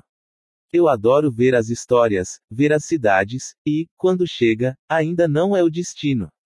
Continua sendo o trajeto porque eu descubro uma coisa nova a cada dia, e na hora de voltar, é a mesma coisa, tudo é o trajeto. O trajeto é o agora. Quanto mais você se conhecer, mais você vai querer viver no agora, porque faz muito sentido. Então, do que precisamos aprender para fechar este módulo? A tarefa que você vai fazer, cinco coisas que você precisa descobrir e que você não sabia. Cinco coisas que você precisa saber que você não sabia. O que você vai fazer? Escreva assim: Eu preciso descobrir de onde eu vim. Por exemplo, cadê sua árvore genealógica? Você sabe. Cadê as pessoas de quem você veio? Você conhece o perfil delas. Você sabe seu perfil psicológico. Tem um teste de graça, vou deixar o link na tarefa. Você vai fazer um teste de 5 minutos, ler o relatório e pirar. Você tem que descobrir coisas ao seu respeito. Outra coisa boa é o DISC. O que você faz com o DISC? Essa é uma ferramenta de autoconhecimento, hoje, avaliada como a melhor ferramenta de análise comportamental do mundo. Já fiz duas vezes e vou lhe falar: o nível de assertividade é de 99%. Você precisa se conhecer. Não avance sem fazer esta tarefa. Descubra o seu perfil, o seu temperamento, se você é fleumático, colérico, melancólico ou sanguíneo, pois, você precisa saber quem você é. A primeira coisa que temos que ativar é o ser. Depois, nós vamos fazer, que é o que você está fazendo neste livro. Depois vamos começar o ter, que é o fruto lá na ponta da árvore. Tá bom. Espero estar o ajudando, mas não tem mágica, quem faz a verdadeira ajuda é você. Vamos para o próximo capítulo, mas não saia daí sem fazer a tarefa. Se não fizer a tarefa, não avança. Tarefa. Descubra de onde você veio. Analise sua árvore genealógica. Pesquise sobre sua origem familiar. Descubra o seu perfil psicológico no site. Faça o teste DISC no site.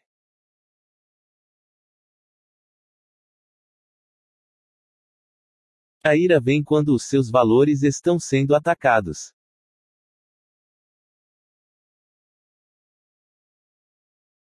Capítulo 11. Como ativar a ira.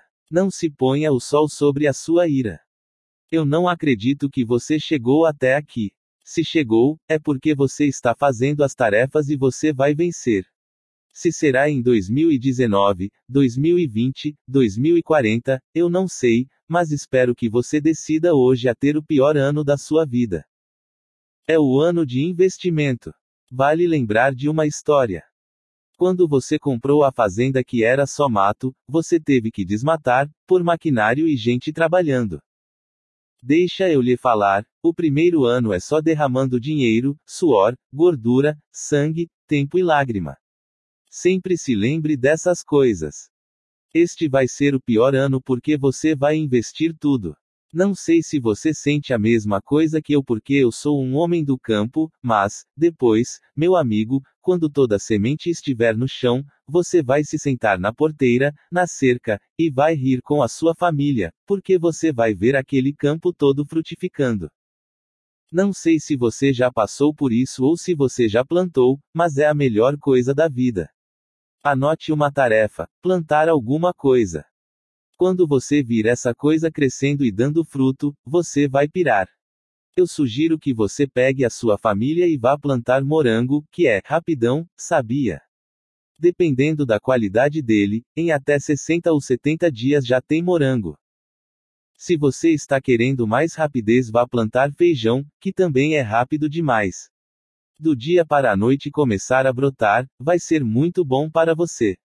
Mas, este capítulo agora é sobre ativar a ira. Pablo, para que ira? Ira não é nível de ressentimento, viu? Ira é um defeito, filho de uma mesma qualidade que é a mansidão, calma.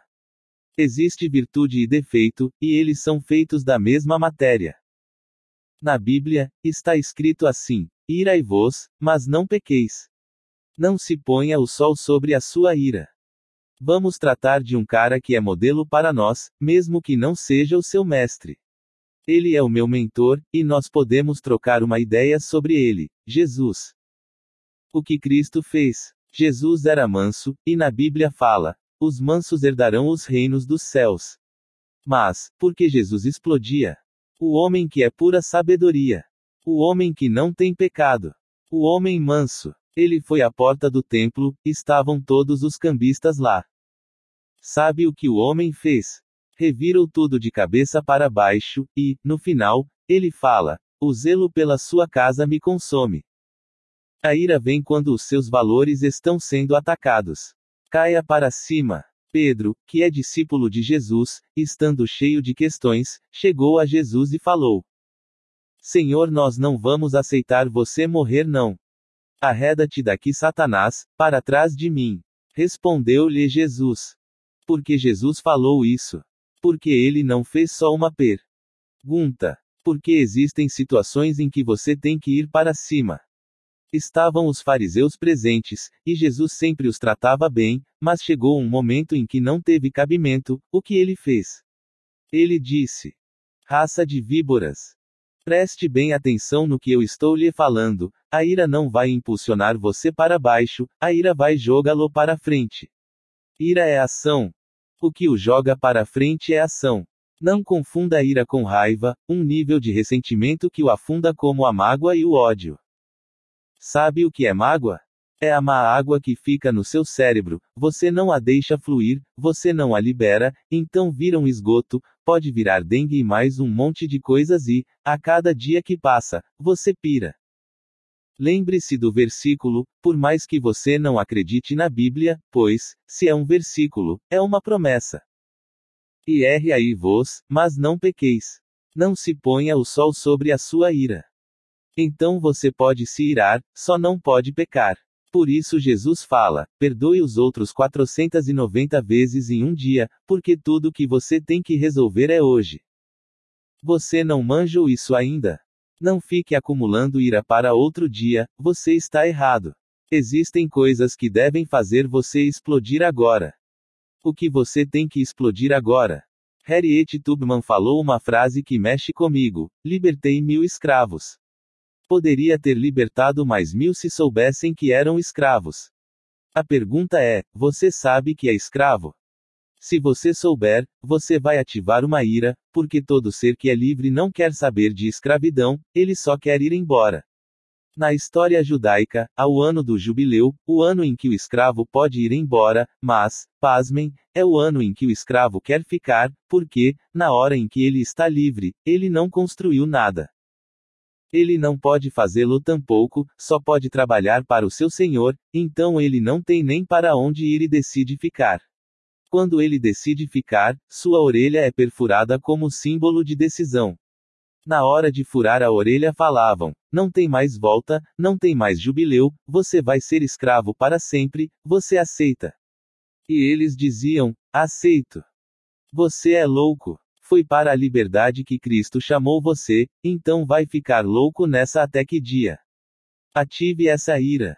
Existe um leão dentro de você para ser acionado, mas algumas pessoas não entendem isso. Há um treinamento que eu aplico, chamado Master Coach, Atomic Brain, e, lá, quebramos uma madeira com a espessura de 2,5 cm, bem grossa. Tem gente que já foi em outros treinamentos e fala que a madeira era mais fina, mas eu não estou aqui para ver você fazer gracinha, eu quero que você exploda sua ira para você aprender. No treinamento, as pessoas rachavam a madeira como se fosse papel, mas as pessoas que não se iravam pareciam estar batendo palma ou tocando na mão de outra pessoa. A madeira não quebrava. Teve uma menina que bateu quatro vezes, mas não adianta fingir a ira, não funciona, tem que ser uma explosão que vem de dentro. Quando vem um tsunami, tem como a praia segurar. Não tem, porque é a ira do mar. Quando vem a ira do vento, tem casa que aguenta. Useu a que o diga. Em Nova Orleans, veio chuva, tempestade misturada com ventania e acabou com a cidade. O vento tem ira, a água tem ira, a terra tem ira, que é o terremoto, e só você que não tem. Você vai mudar de vida quando você está com raivinha. Raiva não é ira. A ira vai impulsiona-lo para frente. Você está me entendendo? Se a água tem ira, se o vento tem ira, se a terra, a chuva, tudo tem ira, porque você não tem a sua. Porque você não dá nenhuma resposta nunca. Ative a sua ira, senão você vai ficar preso nessa correntinha de elefante, que, desde pequenininho, não servia para segurá-lo, mas você acreditava que sim. Até quando suas crenças vão impedi-lo? Você quer romper na vida. Este é o capítulo em que vamos quebrar o pau, e eu já o coloquei agora para que você possa ativar a ira e sair do lugar. Se lhe faltar alguma coisinha todo dia para viver, ative a ira. E saia do lugar. Todos os dias eu tomo banho na água fria, isso já tem quatro anos. Sabe o que acho? Acho pouco. Em São Paulo, é mais gelado que em Goiânia, onde eu morava, na Suíça e na Alemanha, é mais gelado que em São Paulo, mas tanto faz para mim. Eu já determinei uma coisa: não é o lugar que vai me fazer vencer. Eu nasci para isso, então qualquer lugar eu estou dentro. Em você está faltando uma irazinha. Aprenda a explodir lá. Vou ajudá-lo na prática. Você, que não entende desse sentimento, pegue algum sentimento ruim e coloque-o para fora, mas, depois, desconecte-o, porque ele tem toxinas, o K. No método IP, eu peço uma pessoa para me empurrar, mas, até hoje, ninguém me empurrou. O que é empurrar? É colocar as duas mãos no meu peito e colocar pressão. Já teve caras de 160 kg que não deram conta nem de mexer no meu peito. Tem uma ira aqui dentro, e, quando eu olho para a pessoa e sei ativar, eu arrasto qualquer homem. Pode por um gorila, quem você quiser. Eu ou vou chumbar essa pessoa na parede. Faço isso direto. O Felipe Fernandes, que é um trainee nosso da Alemanha, tentou fazer isso comigo na casa dele. Minha esposa estava presente e ficou tão desnorteada que quis sair correndo, porque foi feia a briga.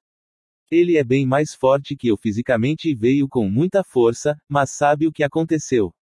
Ele deslocou o ombro, coitado. No dia em que você ativar essa ira, ninguém mais vai colocar pressão em você. Qual é a tarefa agora? Eu quero cinco coisas do que você precisa para ativar sua ira e sair do lugar. Esses assuntos que nunca acabam, essas pendências judiciais, assuntos financeiros nos quais você fica enrolado, falando para o povo que você não tem dinheiro para pagar e negociando. Não fica deixando isso de lado, vá com ira, fale que você é honesto e vai para cima. Senão, você vai ficar dando bobeira na vida. Você está fazendo as tarefas, né? Este é o final de só mais um capítulo, e você precisa fazer as tarefas para continuar avançando. Eu vou lhe dar uma dica: os capítulos são pequenos de propósito, então leia-os e não levante enquanto não fizer as tarefas. Essa é uma dica boa, hein? Segure a onda porque o pau vai quebrar ainda. Tarefa: Perdoe alguém que você ainda carrega com você e descreva essa experiência aqui.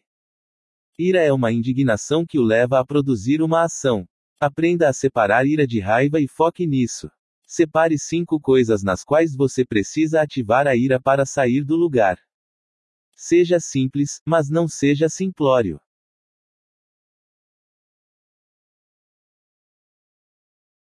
Capítulo 12 Fast Action, ações rápidas. Veja, sinta, pense e faça. Fez a tarefa da ira. O pau já quebrou? Tem gente com raiva de você, né? Normal, você vai crescer em maturidade e as pessoas também. Este capítulo agora é sobre Fast Action. O que é isso? Ação rápida. Para de, em é em é em é, de ficar achando que você deve elaborar um projeto maravilhoso. Se você é perfeccionista, você não vai conseguir sair do lugar, vai ter que largar o perfeccionismo, porque só consegue fazer uma ação rápida quem não é perfeccionista, quem não é centralizador. Ainda, se você não souber delegar, vai ficar tudo nas suas costas. O que é fast action?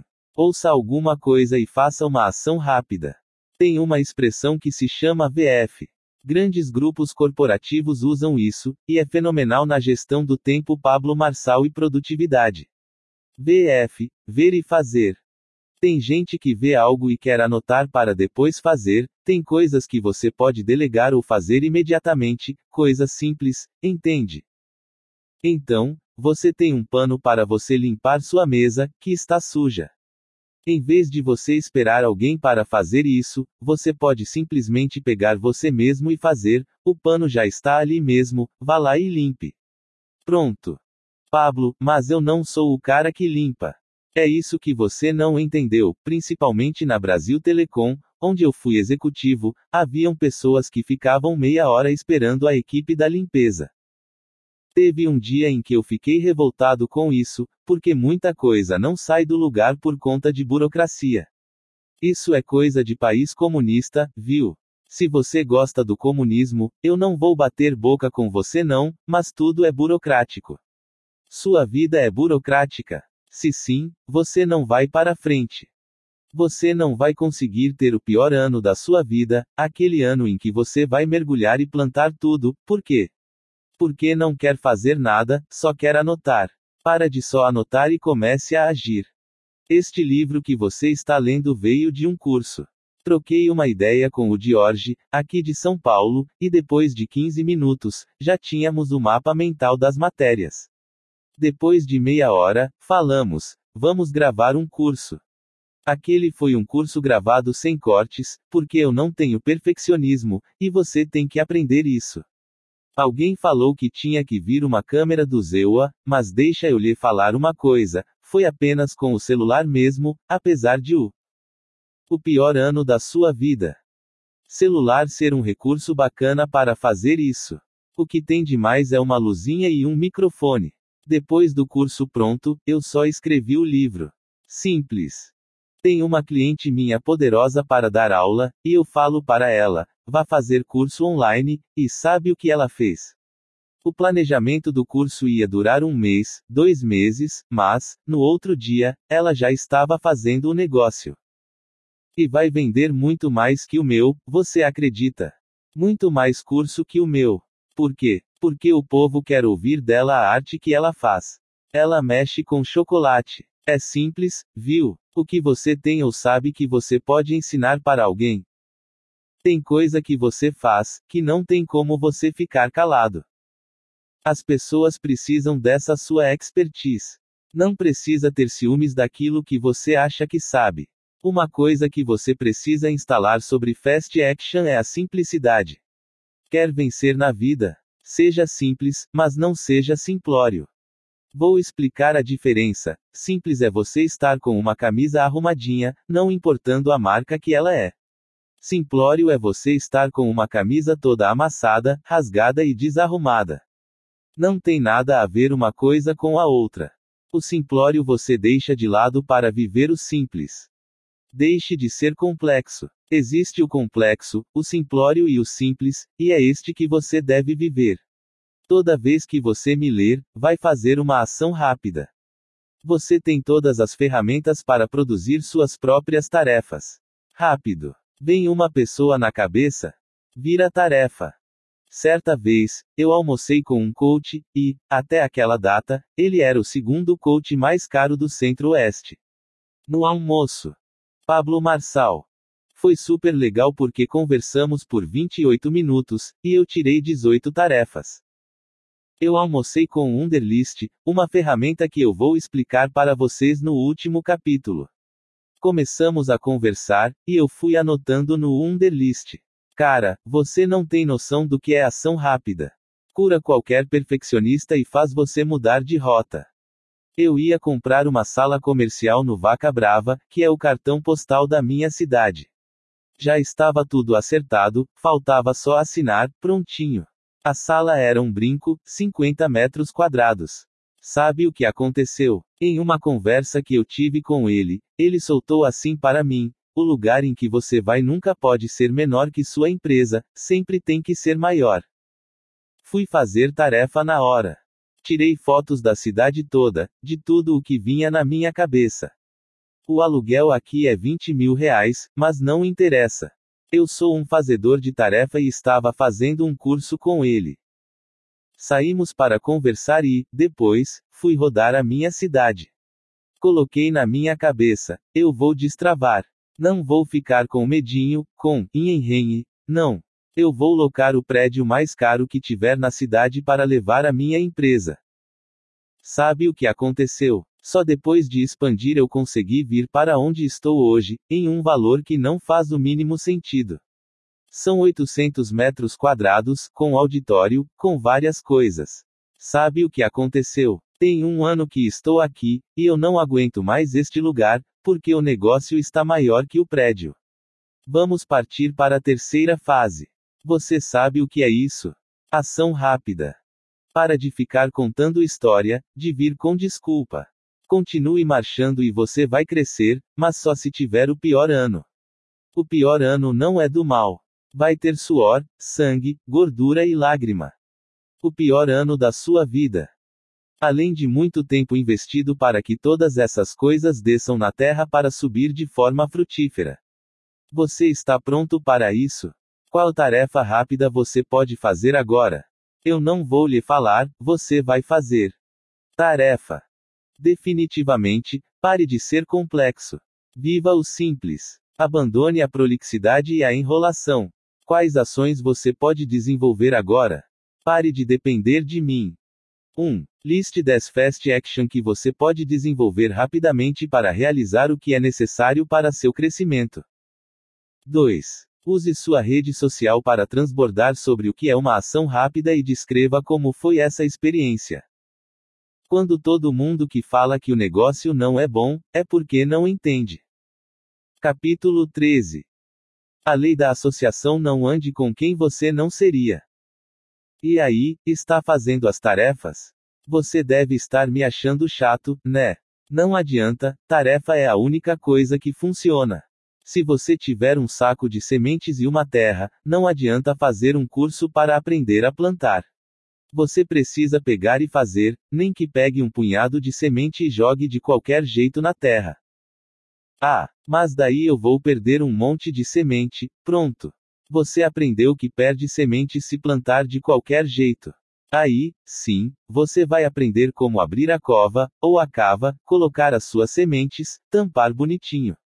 Uma dica: quando for plantar milho, plante de dois em dois, cruze o milho. Recapitulando, abra, coloque e tape, mas, antes, prepara a terra.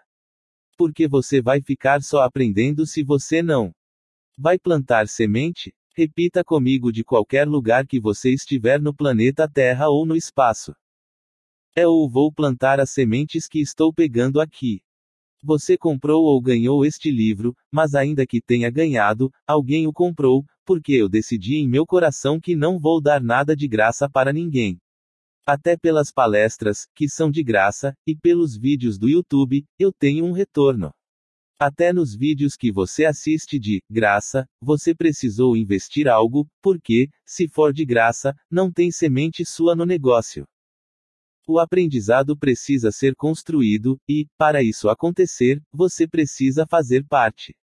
Você gasta energia para pegar a semente de mim, algo que estou lhe dando, aliás, dando não, vendendo. E o que você precisa fazer? Simplesmente aprender a fazer. É só isso que você tem que fazer, fazer. Neste livro todinho, se você fizer menos de 80 tarefas, tem um negócio errado com você. Depois, não venha falar que não funciona, você que não funciona porque não faz tarefa. Como é o pior ano da sua vida, tenho certeza de que você vai parar com vitimismo e com autocomiseração e vai começar a fazer. Então, eu vou bater na mesma tecla o tempo todo, você precisa fazer tarefa. Isso se você quiser ter o pior ano da sua vida, né? Se não quiser, fique em paz, você é livre. Este capítulo fala da lei da associação. Com o que você vai se associar? É o seguinte: você é um fazendeiro, e, se você mexe com fazenda, você vai se associar com pessoas que fazem racha de carro. Não. Você vai associar com fazendeiros. Este livro não é para fazendeiros, mas todos nós somos do campo, feitos. O pior ano da sua vida. De carbono da terra e você tem que aprender coisas sobre você. Então, se você é um fazendeiro e entende de finanças, a primeira coisa que você vai fazer é associar-se a uma cooperativa. Aqui, no estado de Goiás, tenha comigo, não sei qual tem no seu estado. Com essa cooperativa, você consegue comprar milho mais barato, semente, tudo mais barato. Você tem que estar envolvido nos meios em que se compra gado mais barato, então, vá aos leilões e associe-se a essas pessoas. Eu conheço vários leiloeiros, porque eu sei disso. Porque são nos leilões que você consegue comprar mais barato. Então, por que você não vai se associar com um povo desses? Tem que associar, sim. Você fala que não é bom, mas não é bom porque você não entende. Quando todo mundo que fala que o negócio não é bom, é porque não entende. É igual à campanha presidencial, quando alguém está falando mal de um candidato e você pergunta o que a pessoa estudou dele, a resposta vai ser sempre a mesma: nada. A primeira coisa que você tem que saber sobre networking é sobre o que vamos falar agora, que é a lei da associação. Você é a média das cinco pessoas com quem você convive. O que você vai fazer? Colocar o nome das pessoas com quem você mais convive, dar uma nota para cada uma delas, de 0 a 10, e, depois, tirar a média dessas notas. Você pegará o resultado da soma das notas que você deu e dividir por 5. O resultado que der é a média dessas 5 pessoas e, logo, a sua nota. A sua pontuação não é a que você dá, não é a que você acha, mas é a média das pessoas com quem você está convivendo. Aprenda isso.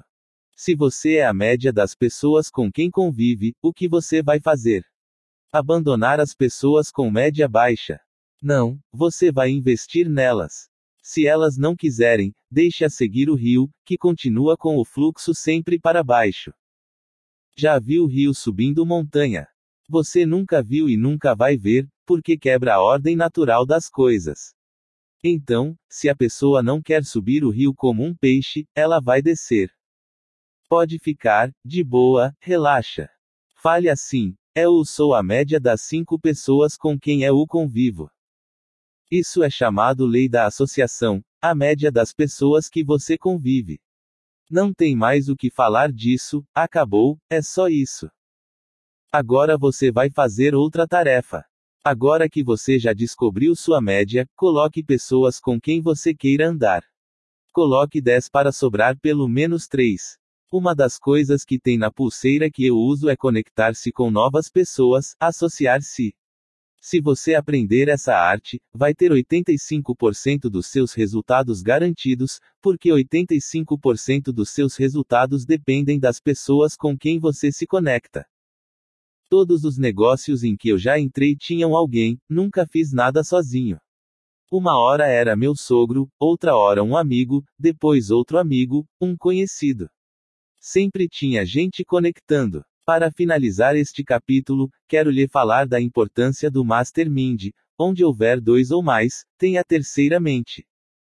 Aprendi isso com Napoleão Hill, amigo do Andrew Carnegie, o homem mais rico do último século, e o segundo homem mais rico da história da humanidade. Andrew Carnegie é o gigante de aço. Mas eu chamo essa união de mentes de atomic brain, ou seja, onde os cérebros se chocam e produzem ideias. O pior ano da sua vida. Por volta de 1906, Andrew Carnegie tinha 400 bilhões de dólares. Hoje, Jeff Bezos, o homem mais rico do mundo, tem um quarto disso. Daqui uns dias, ele irá passar o Andrew Carnegie, porque a tecnologia é um negócio muito louco, e ele está subindo muito.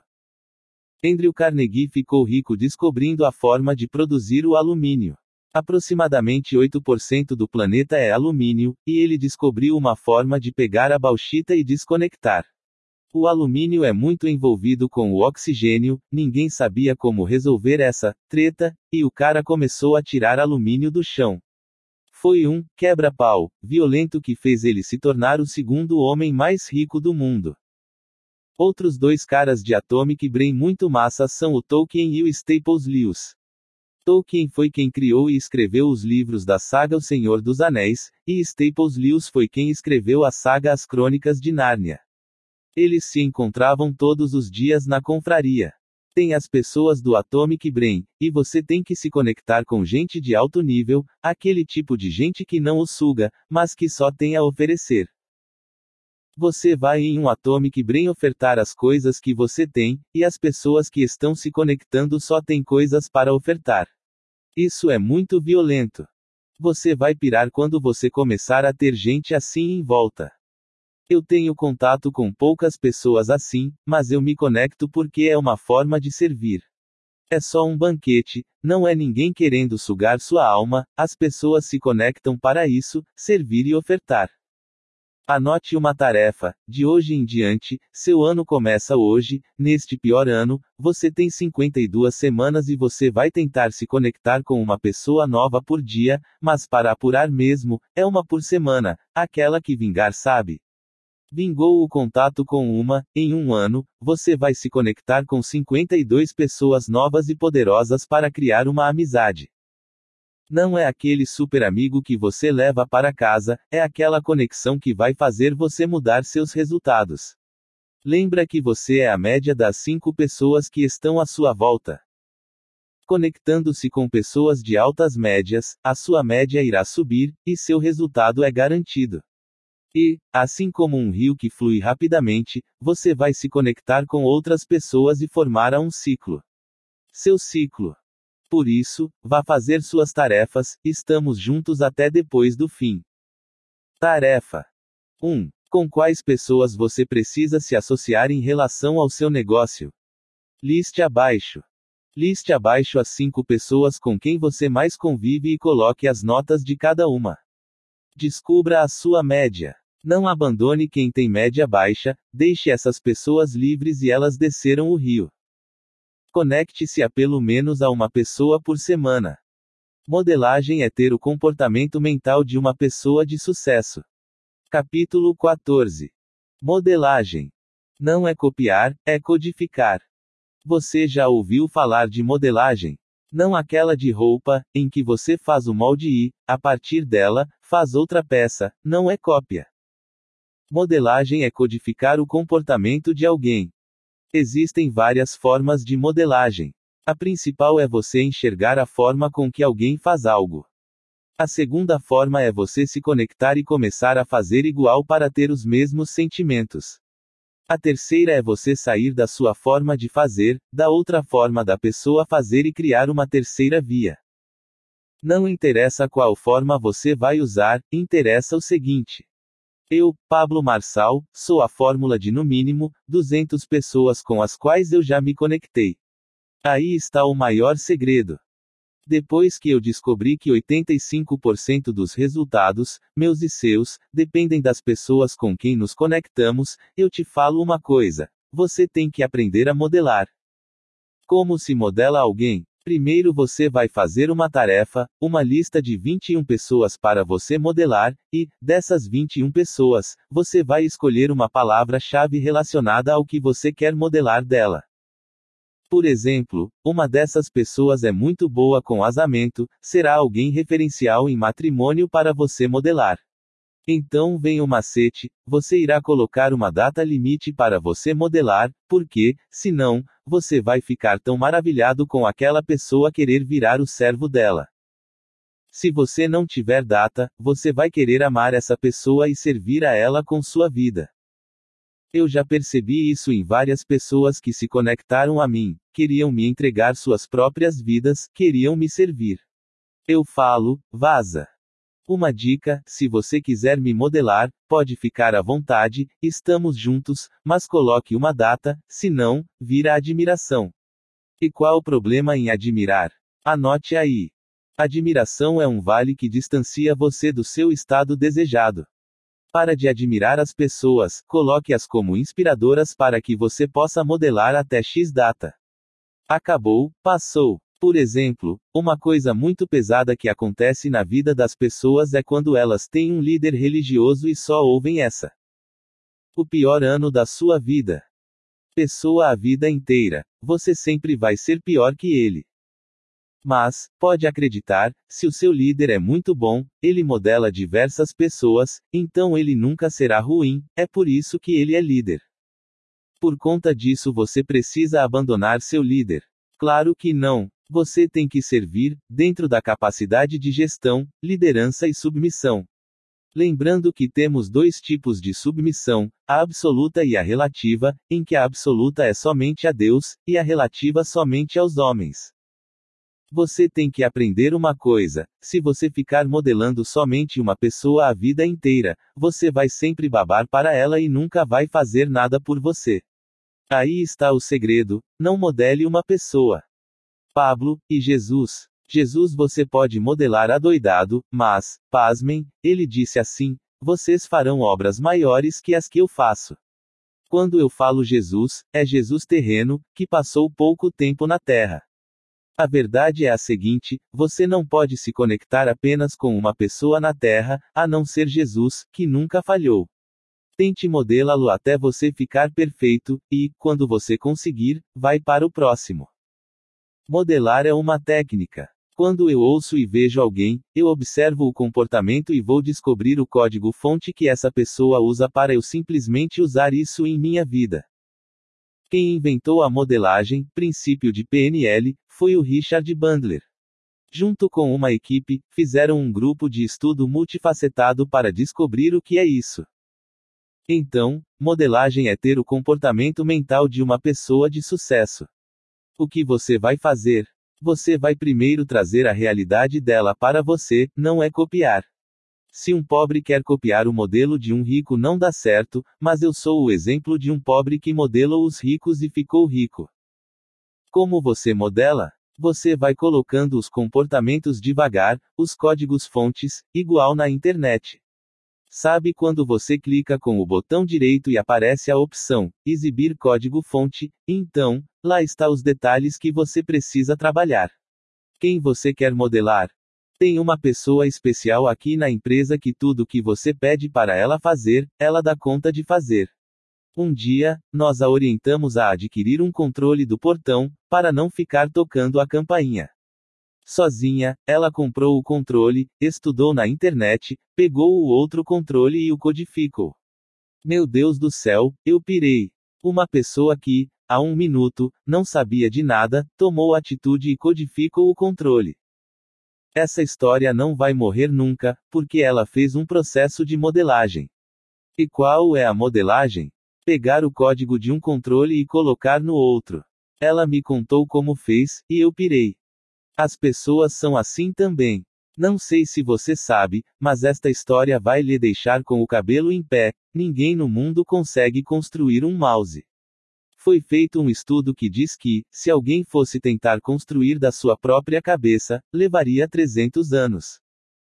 Não tem como, você precisaria estudar tudo sobre minério, perfuração, nanorobótica, robótica, refinaria, software, hardware sozinho para, depois, você construir o negócio.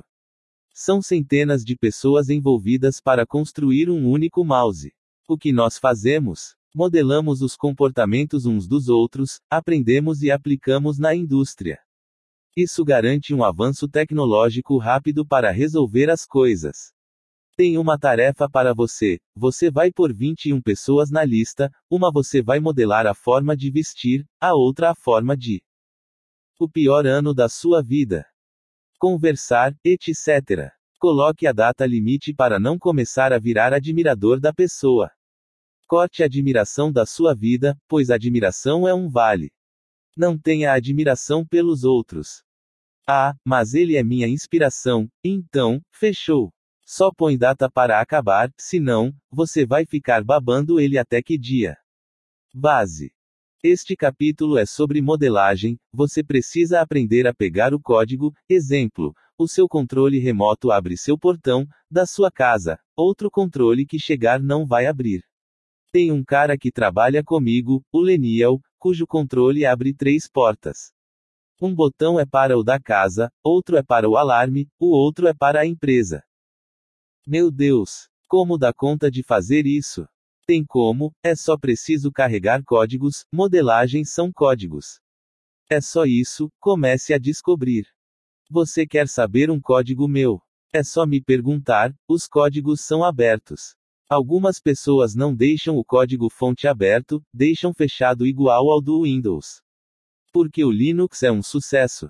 Porque qualquer programador que entenda abre o código fonte, edita-o e faz o que quer. O meu código-fonte como pessoa eu resolvi, não vou mantê-lo fechado, não é segredo, não é secreto.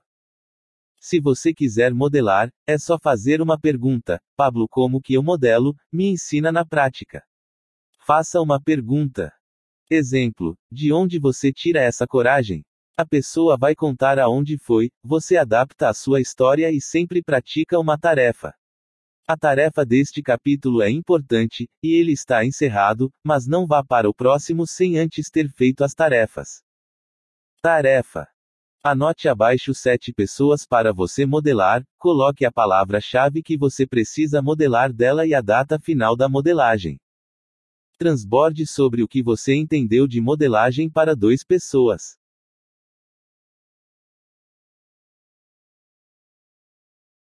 Se você quer avançar na vida, compre muitas sementes, compre um armazém, revenda as sementes.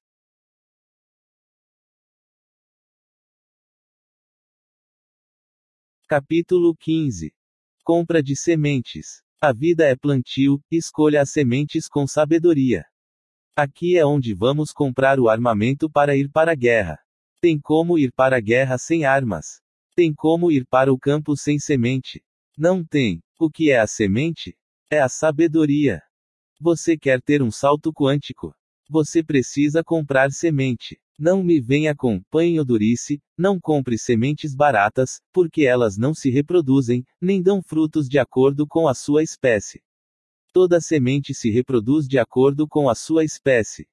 Eu vou lhe falar de algumas sementes, mas, antes, eu vou lhe falar uma coisa: se você não estiver disposto a dar saltos quânticos, você sempre será uma pessoa mediana, e vai continuar sendo mediana a vida inteira. Este tem que ser o pior ano da sua vida, e o seu ano não começa em 1 de janeiro, ele já começou quando você iniciou este livro. Falando em livros, vamos dar um exemplo. Existem três níveis na leitura: o simples, o mediano e o hard. Em qual você está? Se você quer ser simples, leia 12 livros por ano, um livro por mês. Se você quer ser mediano, leia 25 livros por ano. Mas, se você quer ter o pior ano da sua vida, seja hard e leia 53 livros por ano, que é um livro a mais que o número de semanas que tem no ano. Esse nível hard é para alguns, outros ficam dando risada. Se você é uma pessoa que não se casou, e é jovem, dá até para ler mais. Um ser humano que está disposto a investir, em 10 anos irá ler 520 livros. Em todas as palestras que eu vou, ninguém lê nada, pois não tem essa prática, e todos convivem com pessoas que também não têm essa prática.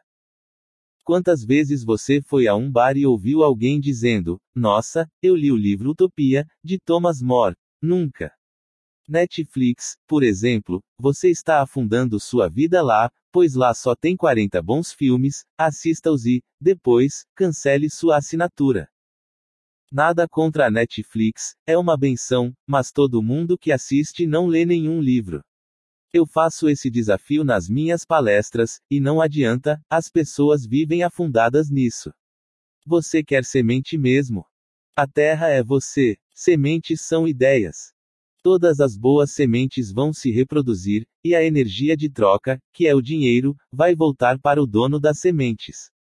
Não sei se você sabe, mas, se você encarar por cinco anos uma pecuária, vai ser bem sucedido depois de muitos anos. Pecuária é cuidar de gado. Para quem não sabe, gado não é apenas boi, é todo animal de pastagem, ovelha é gado também. Se você pegar uma lavoura, em uma terra muito fértil, há muita diferença se comparada aos cinco anos de pecuária. Por quê? Porque é desproporcional em seu crescimento. Já o gado não, pois ele tem muita coisa operacional, e a lavoura tem mais tecnologia. Se você experimentar uma lavoura poderosa no primeiro ano, no segundo, até o quinto ano, qualquer pobre vira rico. Na pecuária não, pois é mais lento o processo. O interessante é que, apesar de a pecuária precisar dos animais, que são os ativos, e dar muito mais trabalho, a lavoura, por sua vez, pode acabar do nada. O risco é proporcional, ter lavoura é mais arriscado do que criar gado, porque um sol a mais pode acabar com tudo, já na pecuária não, por isso que ela dá mais dinheiro. Eu moro em um estado que tem muitos recursos disso, e uma coisa eu aprendi foi: se tiver semente boa em terra ruim, vai dar errado. Se tiver semente ruim em terra boa, vai dar errado. Se tiver semente boa em terra boa e não souber plantar, vai dar errado, vai secar a semente. Se não tiver na época certa de plantio, vai dar errado também. O que eu estou lhe falando então? Este é o pior ano da sua vida, então, você tem que programar. Vou deixar uma tarefa para você fazer. No final deste capítulo, vai ter uma lista com mais de 100 livros para você, e você vai escolher 53 desses livros para você ler e colocar um prazo para cada livro. Pablo, e se eu não terminar o livro dentro do prazo? Comece o outro, senão você vai ficar em um e vai ler no máximo dois livros no ano. Quer uma dica? Coloque um livro por semana. Se passou a semana e você não terminou, esqueça o livro e você comece o outro. Ah, eu não posso terminar o livro antigo. Pode, mesmo que encavale dois livros, mas você vai tocar os outros, assim você vai ter autorresponsabilidade. Sacou? E se você largar os livros que não deu conta de terminar no prazo, vai ver livro após livro deixado de lado e dar conta o tanto que você está sendo incompetente na sua vida e vai fazer algo a respeito. Nesse processo de livros, filmes, documentários, reuniões, tudo o que você quiser, faça tudo. Mas, tudo que você tiver envolvido vá comprar sementes. Porque você comprou esse livro. Porque eu tenho um saco de sementes, a cada página eu estou te dando, só que se você não fizer as tarefas estará jogando as sementes no asfalto. Semente dá fruto no asfalto? Uma vez em Rio Verde, Goiás, uma terra de plantação pesada de lavoura, um biólogo falou algo interessante para mim. Esse papo de falar que semente não dá no asfalto é conversa, porque tem semente que dá no asfalto, tem umas ervas daninhas que pegam até no asfalto. Aí eu pirei. É muito bom sempre estar trocando energia e aprendendo. Se for uma semente, do bem, não pega no asfalto, mas se for uma semente, do mal, pega. Interessante né? Porque o mal pega em tudo.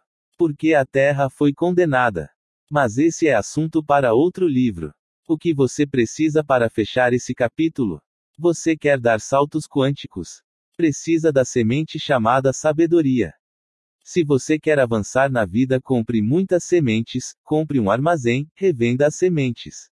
Aprenda isso, plante e também revenda. Tem muita gente querendo suas sementes e você não pode segurá-las senão você para de abençoar as pessoas. Faça as tarefas, escolha seus livros e cumpra os prazos. Esse será seu pior ano, porém será só dessa vez, você vai sentir falta disso. Tarefa 1. Aqui abaixo tem uma lista com mais de 100 livros que eu estou indicando. Escolha 53 deles para ler em um ano. Coloque prazo para cada um. Criatividade é o estado natural do seu cérebro.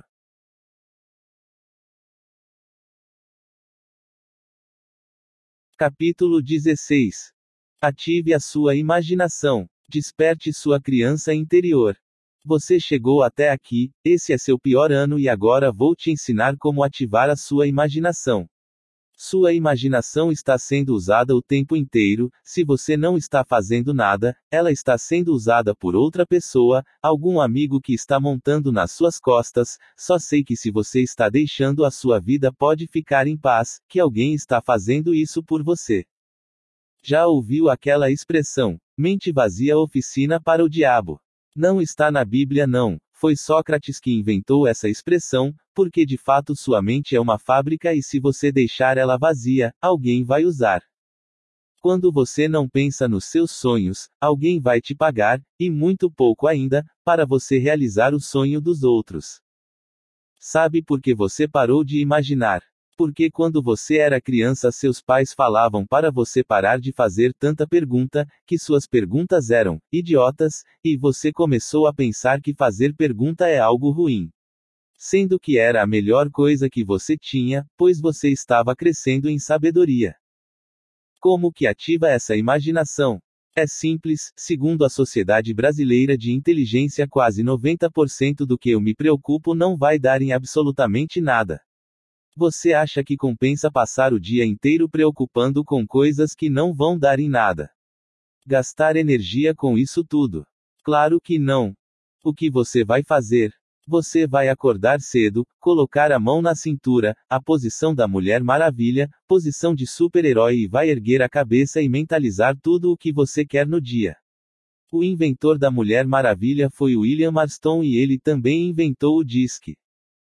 Tudo aquilo que está gastando sua energia negativamente constrói uma imagem positiva, por exemplo, você nunca conseguiu vender 10 contratos, o que você faz? Seja ridículo. Tem um vídeo meu no YouTube que chama Seja Ridículo e Se Liberte, recomendo você assistir. Então, se você cair para dentro de você, vai ativar uma coisa que se chama imaginação. Criatividade é o estado natural do seu cérebro.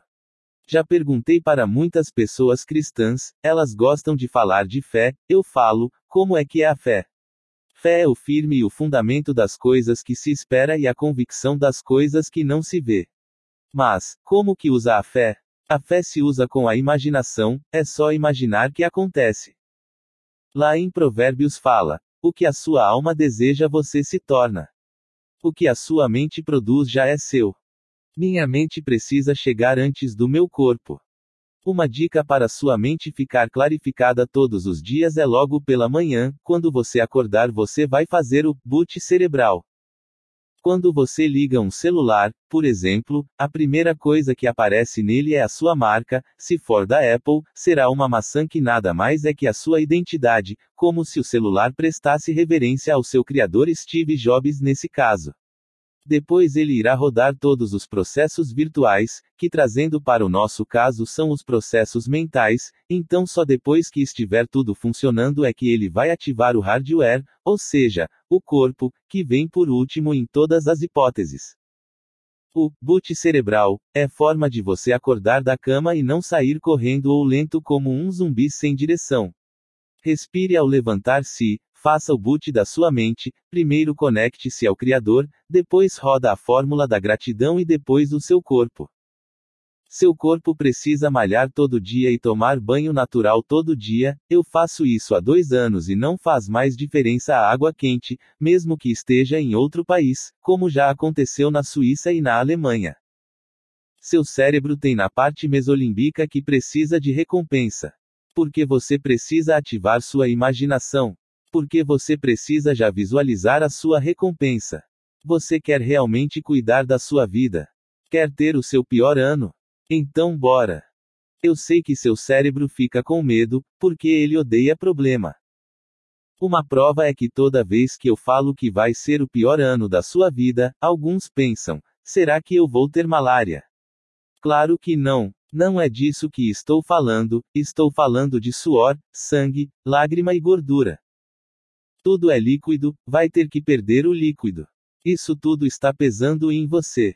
A principal moeda que você tem é desgastar-se, e você vai chorar, a lágrima é porque vai ter muita pressão.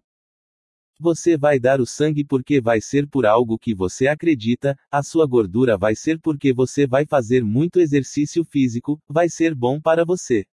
O suor vai ser porque simplesmente você vai começar a mudar a sua imagem. Perdeu suor, gordura, lágrima e sangue, significa renovação. Você vai entregar isso.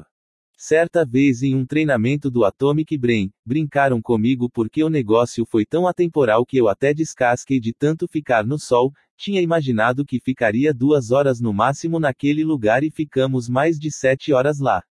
E foi uma das poucas vezes na vida que perdi a noção de tempo. Brincaram comigo que eu era cobra, que estava trocando de pele, e eu fui estudar. Todo réptil troca de pele, e estudando um pouco mais descobri que todo ser humano também troca de pele, não troca ela inteira igual da cobra, mas troca. Você precisa renovar, o seu corpo tem célula morta que vai descendo todos os dias. Ativa a sua imaginação, qual recompensa você quer? O que você quer com esse livro? Ah, eu quero ter o pior ano da minha vida. Não, não é isso que você quer, você quer ter a melhor fase da sua vida, só que para isso acontecer você tem que investir. Tem como investir zero real e ganhar um milhão de reais em uma aplicação financeira? Não. Você tem que investir todo o seu capital, e qual é seu capital? Sangue, lágrimas, gordura e suor. Nesse capítulo eu quero que você ative a sua imaginação, ative quem você é tem a tarefa do capítulo de modelagem, já começa a imaginar quem você quer ser, você não tem ideia do poder da imaginação. A minha mente precisa chegar antes do meu corpo. O que é a preocupação? É o que gasta a imaginação, é a má utilização da sua imaginação. A preocupação é a má utilização da sua imaginação. Ao invés de viver preocupado, pega o boot cerebral de manhã e constrói uma imagem poderosa, uma cena que já resolva esse problema. Isso é poderoso, funciona 100% com as pessoas que usam, não tem essa de que não vai funcionar, só funciona para quem o SA. Você quer mesmo ativar a sua imaginação? Pare de falar mal de você, para de usar sua boca para te diminuir, não deixe seu ouvido ouvir nada de ruim ao seu respeito. Chegando ao final de mais um capítulo, e eu quero ação, não avance e nem saia correndo sem terminar as tarefas. Você vai fazer uma lista de coisas que você tem se preocupado, e nessa lista de preocupação, como você vai construir uma história nova para você. Como ressignificar isso para você desconectar sua alma disso? Fechou? Tarefa.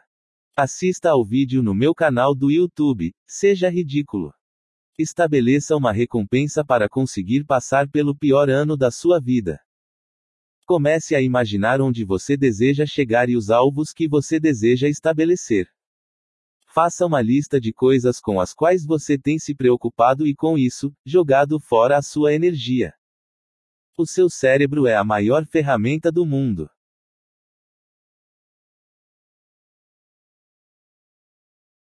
Capítulo 17 Ferramentas eficazes. Sua mente é uma ferramenta destinada a servir-lhe.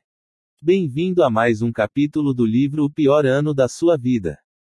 Espero que você não tenha se agarrado a essa expressão, porque ela tem que bater dentro de você apenas para você se manter agarrado nesse ano que começou quando você decidiu ter seu pior ano. Vamos falar de ferramentas, eu gosto de falar delas, porém tem situações que você não precisa de ferramentas, mas eu vou falar as que você precisa. Dessa forma, você vai se organizar e não será mais bagunçado como você foi sua vida inteira. Fechou? Uma das coisas que eu gosto de ministrar em minhas formações e também no método IP, é a de pedir para as pessoas olharem para o chão, e quando elas olham eu pergunto se aquele piso é possível retirar do chão com as suas próprias mãos, sem ferramentas. E todos respondem que não. Na verdade, até dá, só que seria um trabalho muito complexo e poucas pessoas conseguiram fazê-lo. Para você arrancar o piso de maneira rápida e eficaz, você precisa da ferramenta certa. O martelo só vai fazer você passar raiva nessa situação. Você precisa de marreta e uma talhadeira, você vai retirar todo o rejunte em volta e depois irá batendo devagar até soltar o piso. Para que servem as ferramentas? Tem gente que gosta de anotar tudo em papel, em post-it, você vai anotar e grudar em algum lugar, daí passa alguém arranca ele e já era. Que ferramenta é essa? A Pablo, mas eu gosto de post-it, então você vai e baixa o post-it virtual e coloca na tela do seu computador, assim não tem como ninguém arrancar. A dica é a seguinte: pare de ter várias ferramentas para fazer a mesma coisa. Eu vou te passar algumas ferramentas eficazes. Underlist. A primeira ferramenta é o Underlist, é onde você tem tudo conectado. Você evita falar com sua equipe pelo WhatsApp porque você fala por ele, consegue anexar fotos, por subtarefas, delegar tarefas, mostrar a foto de quem quer, aparece quando finalizam as tarefas, é pancada. Uma ferramenta super eficaz. É gratuita, eles têm até a opção paga, eu desconheço quem precise utilizar essa versão. Essa ferramenta permite você colocar todas as suas tarefas bancárias, ações, rotinas, projetos, novas ideias, tudo você coloca lá. É um negócio poderosíssimo para você, comece a usar hoje. Grupo de ideias do WhatsApp. Você que gosta de WhatsApp, cria um grupo só com você. Mas como assim? Você cria um grupo e adiciona um amigo curioso, e depois retira esse amigo, vai ficar só você no grupo, esse será o seu grupo de ideias, porque sempre que tiver uma ideia, você vai e grava um áudio ou escreve e deixa salvo no grupo, assim você não deixa passar nada. Você vai usar o VF que já aprendeu, que é ver e fazer, captura aquela ideia, já resolve na hora, anota, programa e faz a tarefa. Mapa mental. A terceira ferramenta é o mapa mental, uma das melhores formas de estudar e estruturar todas as coisas. Aprendi essa ferramenta na faculdade de Direito em 2005. Eu pegava livros de códigos de processos e transformava em uma folha. Eu amo fazer isso. Tudo que você quiser mostrar para mim de projeto, eu consigo fazer em uma única folha. É violento, porque em uma folha você consegue colocar as palavras-chave e tira toda a gordura do texto. Agenda Google. Não coloque tarefas nessa agenda, coloque apenas eventos. As tarefas você deixa no Underlist, porque aí fica tudo concentrado e delegado. Tenha em cada ferramenta sua limitação, mas escolha uma delas para cada coisa, nunca use mais de uma ferramenta para anotar a mesma situação. Na agenda do Google você irá anotar as reuniões, eventos, treinamentos, compromissos que você vai se envolver. Assim você terá uma visão ampla de todos seus compromissos, sejam diários, semanais, mensais ou anuais. Sabe qual a melhor ferramenta do mundo? Seu cérebro. Tem como você usá-lo em alto potencial, é só não gastar energias com coisas inúteis, porque quando acabar a internet você precisará dele, quando acabar a energia você precisará dele, quando acabar o recurso tecnológico, você precisará dele. O cérebro que inventou tudo isso, por isso nunca se apoie por completo em ferramentas. Você que tem dificuldade com contas matemáticas, sugiro que você quebre essa barreira na sua cabeça para você ser bom em conta. No mundo dos negócios, se você souber fazer contas rápidas, você mostra uma habilidade que ninguém te passa para trás. Então, você tem que saber, não fique com essas crenças limitantes de usar apenas a coladora que você fica frágil. As ferramentas servem para otimizar o tempo, ao invés de eu ficar um ano fazendo e anotando em mil coisas e esquecendo toda hora, eu vou condensar todas as minhas informações, todo o conteúdo em uma única ferramenta. Pablo, de todas qual a melhor ferramenta que você tem? Aquela que eu uso para apresentar os resultados. Eu adoro ver as pessoas apresentando resultados, muitas vezes nem elas acreditam o tanto que fizeram. Então anota aí, apresentação de resultados é a melhor ferramenta. No final desse capítulo terá a tarefa que você vai aplicar em você, mensalmente. Eu nunca vi uma empresa que aplicou 12 vezes essa ferramenta de resultados e não mudou completamente. Porque daí você deixa de desculpinha, não tem mais, eu acho, são fatos e dados. Por exemplo, na apresentação de resultados, vendeu pouco por causa de não sei o que. Não existe isso, tem que trazer os números, não me interessam as letras, tem que trazer os números. Resultado sempre é número, só para você saber. Para que as ferramentas então? Para você explodir e otimizar sua energia e o seu tempo. ZEROPAPER, a última ferramenta que vou te passar é o Zeropaper, você já ouviu falar. É uma ferramenta de gestão financeira, e meu Deus! Posso te falar, é a melhor que eu já vi. Tem outras também, mas eu estou indicando as que eu uso. Comece a usar uma ferramenta de controle financeiro para que você não se perca nesse tumulto de desorganização. Segundo a consultoria americana, 10% do tempo de uma pessoa que é bagunçada é jogado no lixo. Em 100 anos você joga no lixo 10 anos. Imagina você perder 10 anos só porque você tem que ficar refazendo as coisas. Vamos para a ação. Logo abaixo você terá as suas tarefas, não vá para o próximo capítulo sem terminá-las. Tarefa: Baixe no seu celular e no seu computador a ferramenta. Wunderlist. Crie um grupo só com você no WhatsApp. Pesquise e aprenda sobre mapa mental, e utilize essa ferramenta. Coloque seus eventos no Google Agenda. Utilize-se da ferramenta abaixo de apresentação de resultados. Utilize-se da ferramenta financeira, Zeropaper.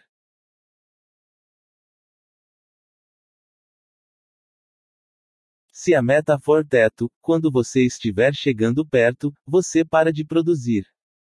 Capítulo 18. Metas e indicadores. Não coloque teto nos seus sonhos, coloque chão. Antes de começar, vou fazer aquela pergunta que você adora ou odeia. Está fazendo as tarefas? Qual é seu drive mental de tarefa? Se for obrigação, você não está fazendo, mas se for diversão, você está tocando o terror. O drive é a primeira coisa que vem na mente, qual é o seu? Se for ruim, você não está fazendo, e se não estiver, fecha esse livro agora, porque não vai adiantar nada isso daqui. Esse capítulo é sobre metas e indicadores, e o que são eles. Anota aí para você não aprender errado. Meta não é teto, meta é piso. O que significa isso? Não coloque um alvo só para você encostar a cabeça, meta é sempre nos pés. Fale em voz alta, meta é sempre debaixo dos meus pés. Ou seja, é sempre piso. Assim você nunca para. Se a meta for teto, quando você estiver chegando perto, você para de produzir. O que é indicador? Indicador é o nome desse alvo, por exemplo, vamos falar de um indicador dentro da sua empresa, absenteísmo é um indicador, ou seja, é a forma de medir as faltas dos funcionários. Qual é a meta? Ter zero falta. Eu duvido que uma empresa que tenha mais de 30 funcionários tenha essa meta, mas dependendo da política da empresa pode até acontecer. O normal é a meta ser de 4% de faltas no total de presenças. Outro exemplo, eu tenho uma meta de ler 52 livros. E qual é a forma de medir isso? Através do cálculo. Ou eu coloco o cálculo de palavras, que acho que não precisa, ou de páginas. Meu indicador hoje está batendo que eu levo em média 5,8 dias para ler um livro. Se você quiser calcular algo por volumetria, meça por página, você também pode jogar no Excel, tem várias maneiras para calcular isso. Você precisa de apresentação de resultados, você precisa de uma coisa chamada farol. O farol na apresentação de resultados mostra os últimos três meses ou a quantidade de meses que você quiser colocar. Eu sugiro que você sempre mostre na apresentação de resultados o indicativo dos últimos três meses no farol. Quais são os indicadores? Posso pegar indicador de produtividade, de aderência, de absenteísmo, de conversão de vendas, de lucratividade, de despesa, de prejuízo, não sei qual indicador você quer. Você está falando de empresa. Não, estou falando de pessoas, e uma empresa nada mais é que a junção de muitas pessoas. Um lugar com várias pessoas precisa ter disposição, expertise, talento, pois empresa é sempre a soma de vários talentos. No final do capítulo vou deixar uma tarefa para você fazer cinco indicadores que você vai acompanhar. Por exemplo, indicador de produtividade. Quantas horas você está acordado por dia? Anota e calcula. Tem uma ferramenta extra que eu dou para quem faz mentoria comigo, é a ferramenta de performance diária, são 15 coisas que você tem que fazer todos os dias e você dá as notas. Pasmem, fiz isso em um grupo de mentoria com mais de 80 empresários, e apenas 5 desses conseguiram manter em 10 dias a média 9. Pensa na loucura, pouca gente, nem 10% dos empresários.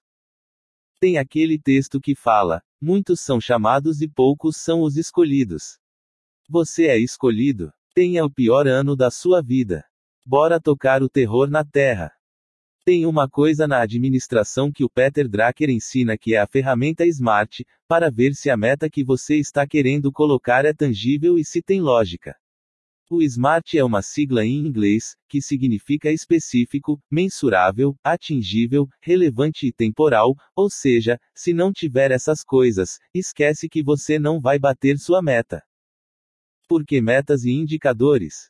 Se você ficar olhando de qualquer jeito as coisas, elas vão ser bagunçadas. Como que a gente corta isso? Com metas e indicadores. Eles servem para você não gastar mais energia que o necessário. Escreva os indicadores, os nomes dos indicadores e como bater luz, e coloque a meta. A meta é o piso, e lembre-se, não ponha teto em. Meta é sempre debaixo dos seus pés. Porque nas últimas 520 semanas eu venho batendo todos os meus resultados. Porque eu sei como funciona. Eu sei quem eu sou, não tenho medinho. E como você faz? Você cria os indicadores que você quer seguir. Só não fica falando, ah, eu quero ser feliz. Porque você não sabe nem medir o que é ser feliz. Então, se não tem como medir, não existe esse indicador, meu Deus. Quando falam isso, eu espremo a pessoa até ela falar o indicador verdadeiro, que é ficar mais tempo em casa com os filhos, por exemplo. Qual seria uma meta para isso? Estabelecer duas horas por dia com eles. Sacou a diferença? Se você não souber disso, não adianta. Para você ter uma meta, você precisa do indicador. Tem uma ferramenta para você usar que é o termômetro. Você que tem só uma renda, ou duas, ou três, cria um termômetro de receita de renda. Receita e renda são a mesma coisa. Agora o que você precisa criar é a renda múltipla, então o que você faz? Você vai colocar o indicador que é a receita múltipla, e você pode chamar isso de super meta, ou milagre. Milagre é bom demais, daí você mira nele. Nunca espere um milagre, mas ele sempre vai funcionar. Eu sou um milagre e você também é. Não sei se você sabe, mas a chance de você ser fecundado é um em 400 trilhões. Tem um vídeo de uma cientista de Harvard que fala isso, ou seja, um entre 400 trilhões você nasceu, não tinha chance nenhuma e agora você tem. Você vai ter o seu pior ano, então tem que criar esses indicadores e essas metas. Que dia que você vai atingir seu primeiro milhão de reais? Eu sei que a maior parte da população ainda não alcançou isso. Você tem que pôr data, senão você nunca vai alcançar. E a cada dia que passa, um milhão de reais deixa de ser dinheiro. Há não sei quantos anos, no Big Brother, falava-se em um milhão e o povo pirava, hoje já não é mais esse tanto de dinheiro não, e mesmo assim você ainda não ganhou. A culpa é de quem? Do dinheiro que desvalorizou ou sua? O dinheiro está desvalorizando para ver se você dá conta de pegar ele. Você não pega, porque você não tem indicador e não tem meta. O que você vai fazer agora? Seja para sua empresa, sua casa, sua família, seus filhos, todos precisam de indicadores e metas.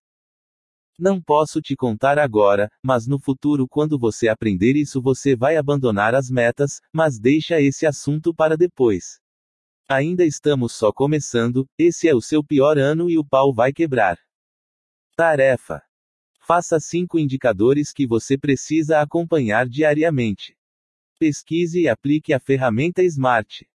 Não passe rede no rio, os peixes vão subir.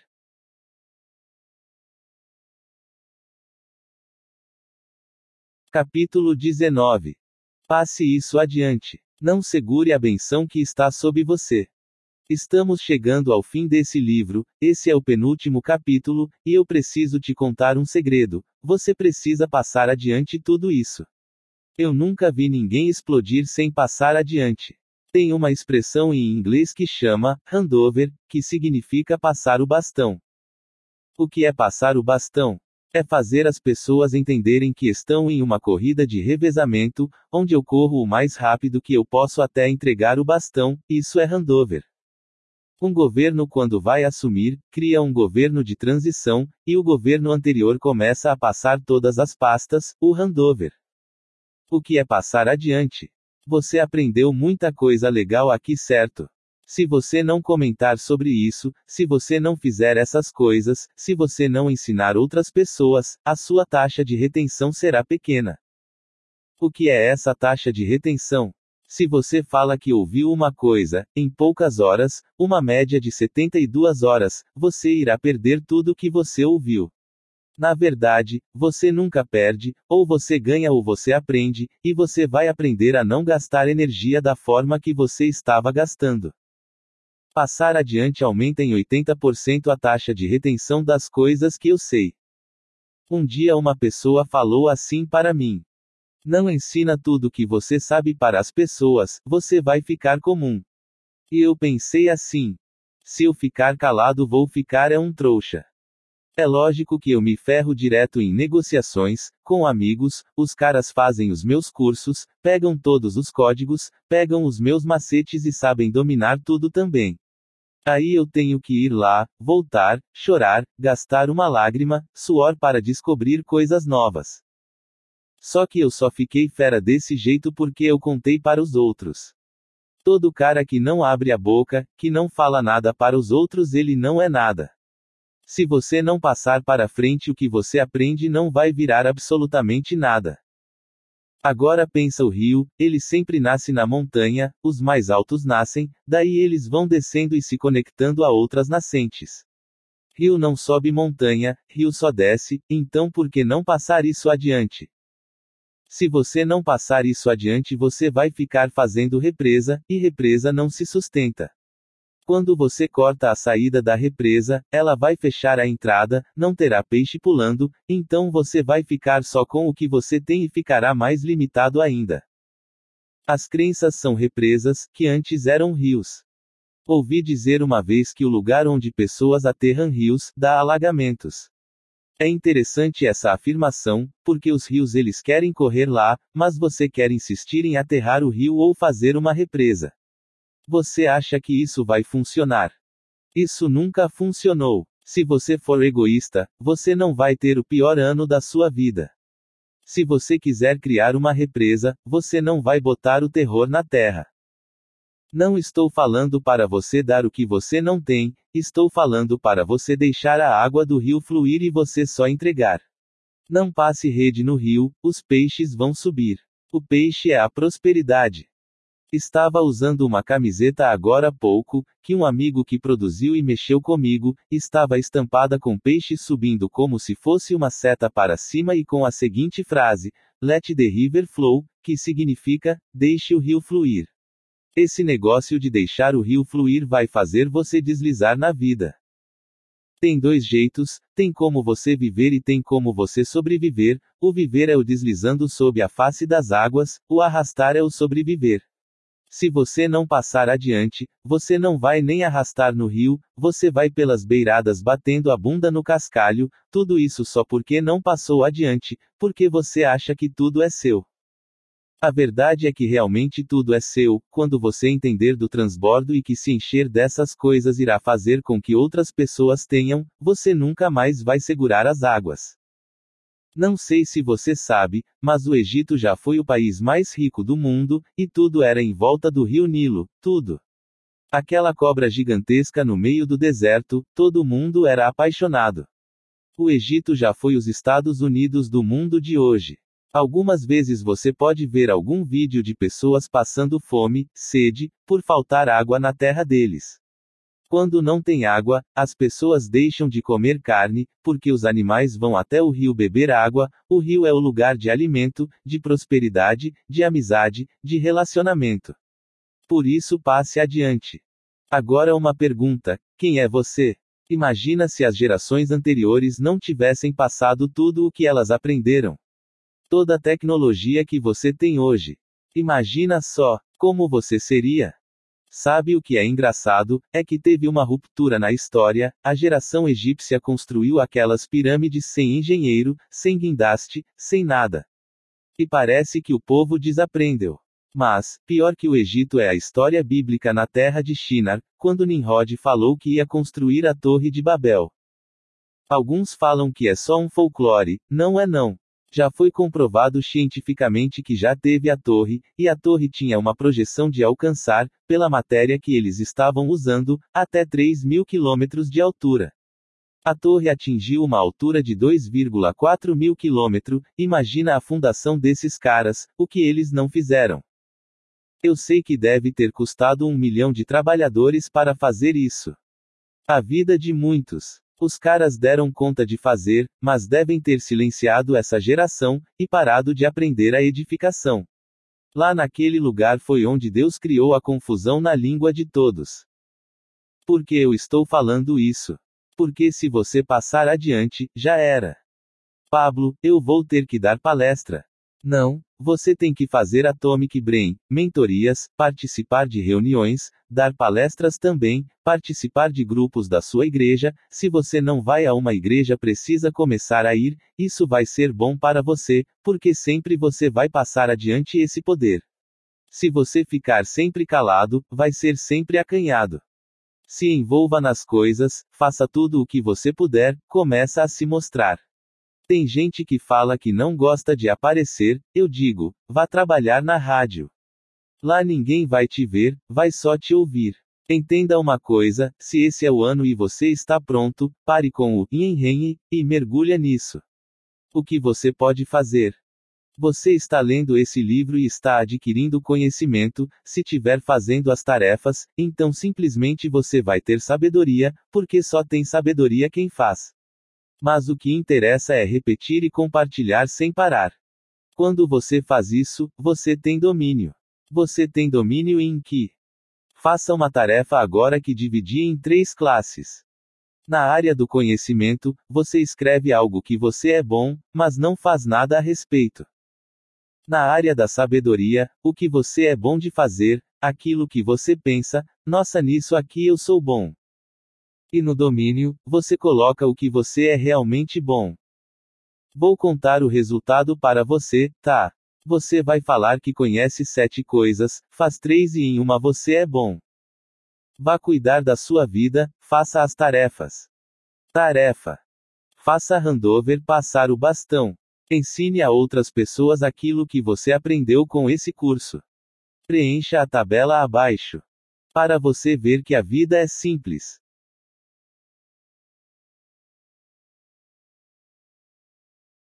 Capítulo 20.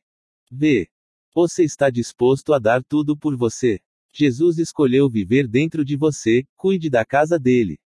Chegamos ao último capítulo do pior ano da sua vida, e eu quero saber se você está fazendo as tarefas. Pode me chamar de chato, o que for, mas as tarefas são as coisas que funcionam. Saber de alguma coisa e não fazer é o mesmo que não saber. Então, você tem que saber de algo, fazer e dominar. Foi o que eu falei no capítulo anterior, que você ia saber fazer sete coisas, ia realmente fazer três e iria dominar apenas uma. O que você vai fazer agora? Lembra-se da tarefa de hábitos. Você tem mudado seus hábitos? Se não mudou é porque você é fresco, vitimista, autocomiserável, põe a culpa nos outros, não tem autorresponsabilidade e ainda fica achando que não vai vencer na vida. Com todo respeito, vá se lascar na vida. Você está pronto para isso? Agora é a hora da agressão. Esse não é um livro gourmet, mas uma tentativa para você ficar de yin é a hora de mudar de vida. Como que muda de vida? Vai ter mais uma tarefa ao final do capítulo, e quero que você revise seus hábitos. Eu quero lembrar quatro coisas para você: sangue, suor, lágrima, gordura. Você está queimando gordura todo dia. Comer gordura é muito bom, mas melhor que comer é queimar seu sangue, você está envolvido com a sua vida nisso. A sua vida está envolvida a serviço da sua vida. Seu suor está esforçando. Não tem como, nunca vi esse negócio de plantar coisas sem suar. Lágrimas, você está chegando ao ponto de chorar. De falar, ah, eu não aguento mais. Se você não tiver nesse ponto, você não começou o ano ainda. Talvez, você possa começar agora. As pessoas gostam de se conectar a mim e perguntar se vão mudar de vida. Eu falo que não sei, porque não sei se elas fazem tarefa. Eu, por exemplo, quando preciso faltar à minha aula de inglês, além de fazer a tarefa da aula que perdi para compensar, ainda faço as quatro próximas, para não ficar de yin É como se tivesse fazendo um pagamento extra, um depósito para que eu não volte atrás. O que eu quero te falar com isso, você chegou até aqui, e eu vou te dar a principal tarefa, você está pronto. A principal tarefa é rever esse livro todinho, e refazer todas as tarefas. Porque eu sei que teve um monte de tarefa meia boca que você fez. Esse é um livro pequeno e rápido, eu no seu lugar teria feito esse livro e todas as tarefas em um dia, e aí eu iria chamar a minha própria atenção e iria voltar e ficar refazendo todas as tarefas. Adquiriu conhecimento. Uau, você é sábio. Não, não é, você é só inteligente. Quando você começa a praticar, você se torna sábio. Começou a dominar, aí é o Jaspion ou Tendman. Eu não sei quem é você hoje, você sabe. Teve um cara, o nome dele é Fabrício, que falou assim para mim: Eu quero ser igual você. E eu falei para ele: O mundo não precisa de dois Pablos, ele precisa de um Pablo pleno e de você, um Fabrício pleno. O mundo não precisa de duas pessoas repetidas, Deus não chamou para ninguém copiar ninguém. Como é ter o pior ano da vida? É mergulhar com todas as suas forças nesse rio, jogar tudo que você tem, e dar todos os seus líquidos, absolutamente tudo, ou seja, a sua vida. Daí você fala: A minha vida eu já entreguei para Jesus. Ninguém está vendendo a alma para o diabo aqui. A parada é simplesmente você acreditar em você. Deixar um pouco de lado as companhias que estão te atrapalhando, comprar armamento, que são as sementes para você plantar e mudar seus hábitos. Eu te contei todo o beabá, cada capítulo desse livro é um diamante. Eu quis que o livro fosse simplificado para você ver que a vida é simples. Aprende isso, a minha vida é simples, porém difícil. Simples porque qualquer, mané, dá conta de fazer, mas é difícil porque tem que fazer todos os dias. Você fez todas as tarefas? Se fez, não tem como, o negócio. Vai quebrar o pau. Fique chato e adote a sua nova hashtag, hashtag chatal. Esse novo ano que começou é o ano da chatice, porque um monte de gente vai ficar revoltado com você.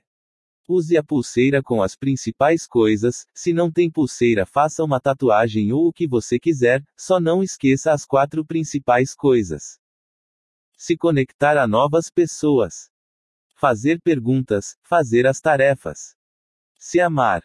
Amar a Deus, sentir-se amado e transbordar para que outras pessoas se sintam amadas por você. Porque tudo isso. Porque dessa vez vai. Você vai voltar rever os capítulos e as tarefas, e aquelas que ficaram, meia boca, você irá refazer. Quando chegar nesse capítulo de novo, refaça novamente, isso é para você gerar domínio, a cada leitura você terá novos starts. Esse é o pior ano, e eu te garanto, se for o pior ano, aquele que você vai matar a roça e plantar tudo, não tem como não prosperar. Se esse for o pior ano da sua vida, você vai prosperar. Porque eu sei do que estou falando, e todas as pessoas que fizeram isso funcionaram. Se você se conectar às bases certas e aos valores certos, conectar-se à fonte, que é o Criador, não tem como falhar. Conecte-se a você, e deixe as águas fluírem que os rios vão subir. Você entendeu como funciona? Tem algum milagre, ato ilusório, falsa promessa, alguma mágica? Não. É só você fazer a tarefa, meu Deus do céu. Eu vou encerrar esse livro, e ao invés de você chorar, engata no primeiro capítulo e começa tudo de novo. Jesus veio fazer uma tarefa aqui na terra, morrer na cruz, e um dia ele suou gota de sangue, e ele falou assim: Pai, se possível, afasta de mim esse cálice. Ele não falou assim: Senhor, tem como você fazer as tarefas por mim, eu não dou conta. Não estou querendo. Foi interessante que ele foi obediente a Deus, e Deus respondeu algo para ele. Não. Aí ele pegou e fez mesmo assim. Sacou? Quando Deus não falar para você, não faz, você vai lá e termina o que você começou. Vai tomar banho na água gelada, vai parar com esses chocolatinhos, vai parar com essa fofoca, pornografia, com esse tanto de coisa que está te matando. Faz o que falei no capítulo dos alvos rápidos. Abandone os antigos e instale novos. Deixe para trás e não volte. Mude sua mentalidade e tudo o que você precisar para cair para dentro. Já é. Eu sou Pablo Marçal, e eu escrevi esse livro para você tocar o terror na terra. Encerro esse livro agradecendo você pela confiança, quero pedir diante de Deus que você consiga, porque não tem milagre nenhum. Deus é o Deus do impossível, só que você que faz o impossível, ele não faz. Ele te deu a liberalidade e o livre-arbítrio de fazer o que você quiser. Você quer ter mesmo o pior ano da sua vida. Então prepara, porque você vai ficar sem graça com a colheita que você vai ter ao final desse ano. Bora, para o pior ano da sua vida. Porque vai ser só dessa vez. Tarefa 1. Volte ao início e releia o livro, juntamente refaça todas as tarefas. Obrigado por chegar até aqui, estamos juntos até depois do fim. 012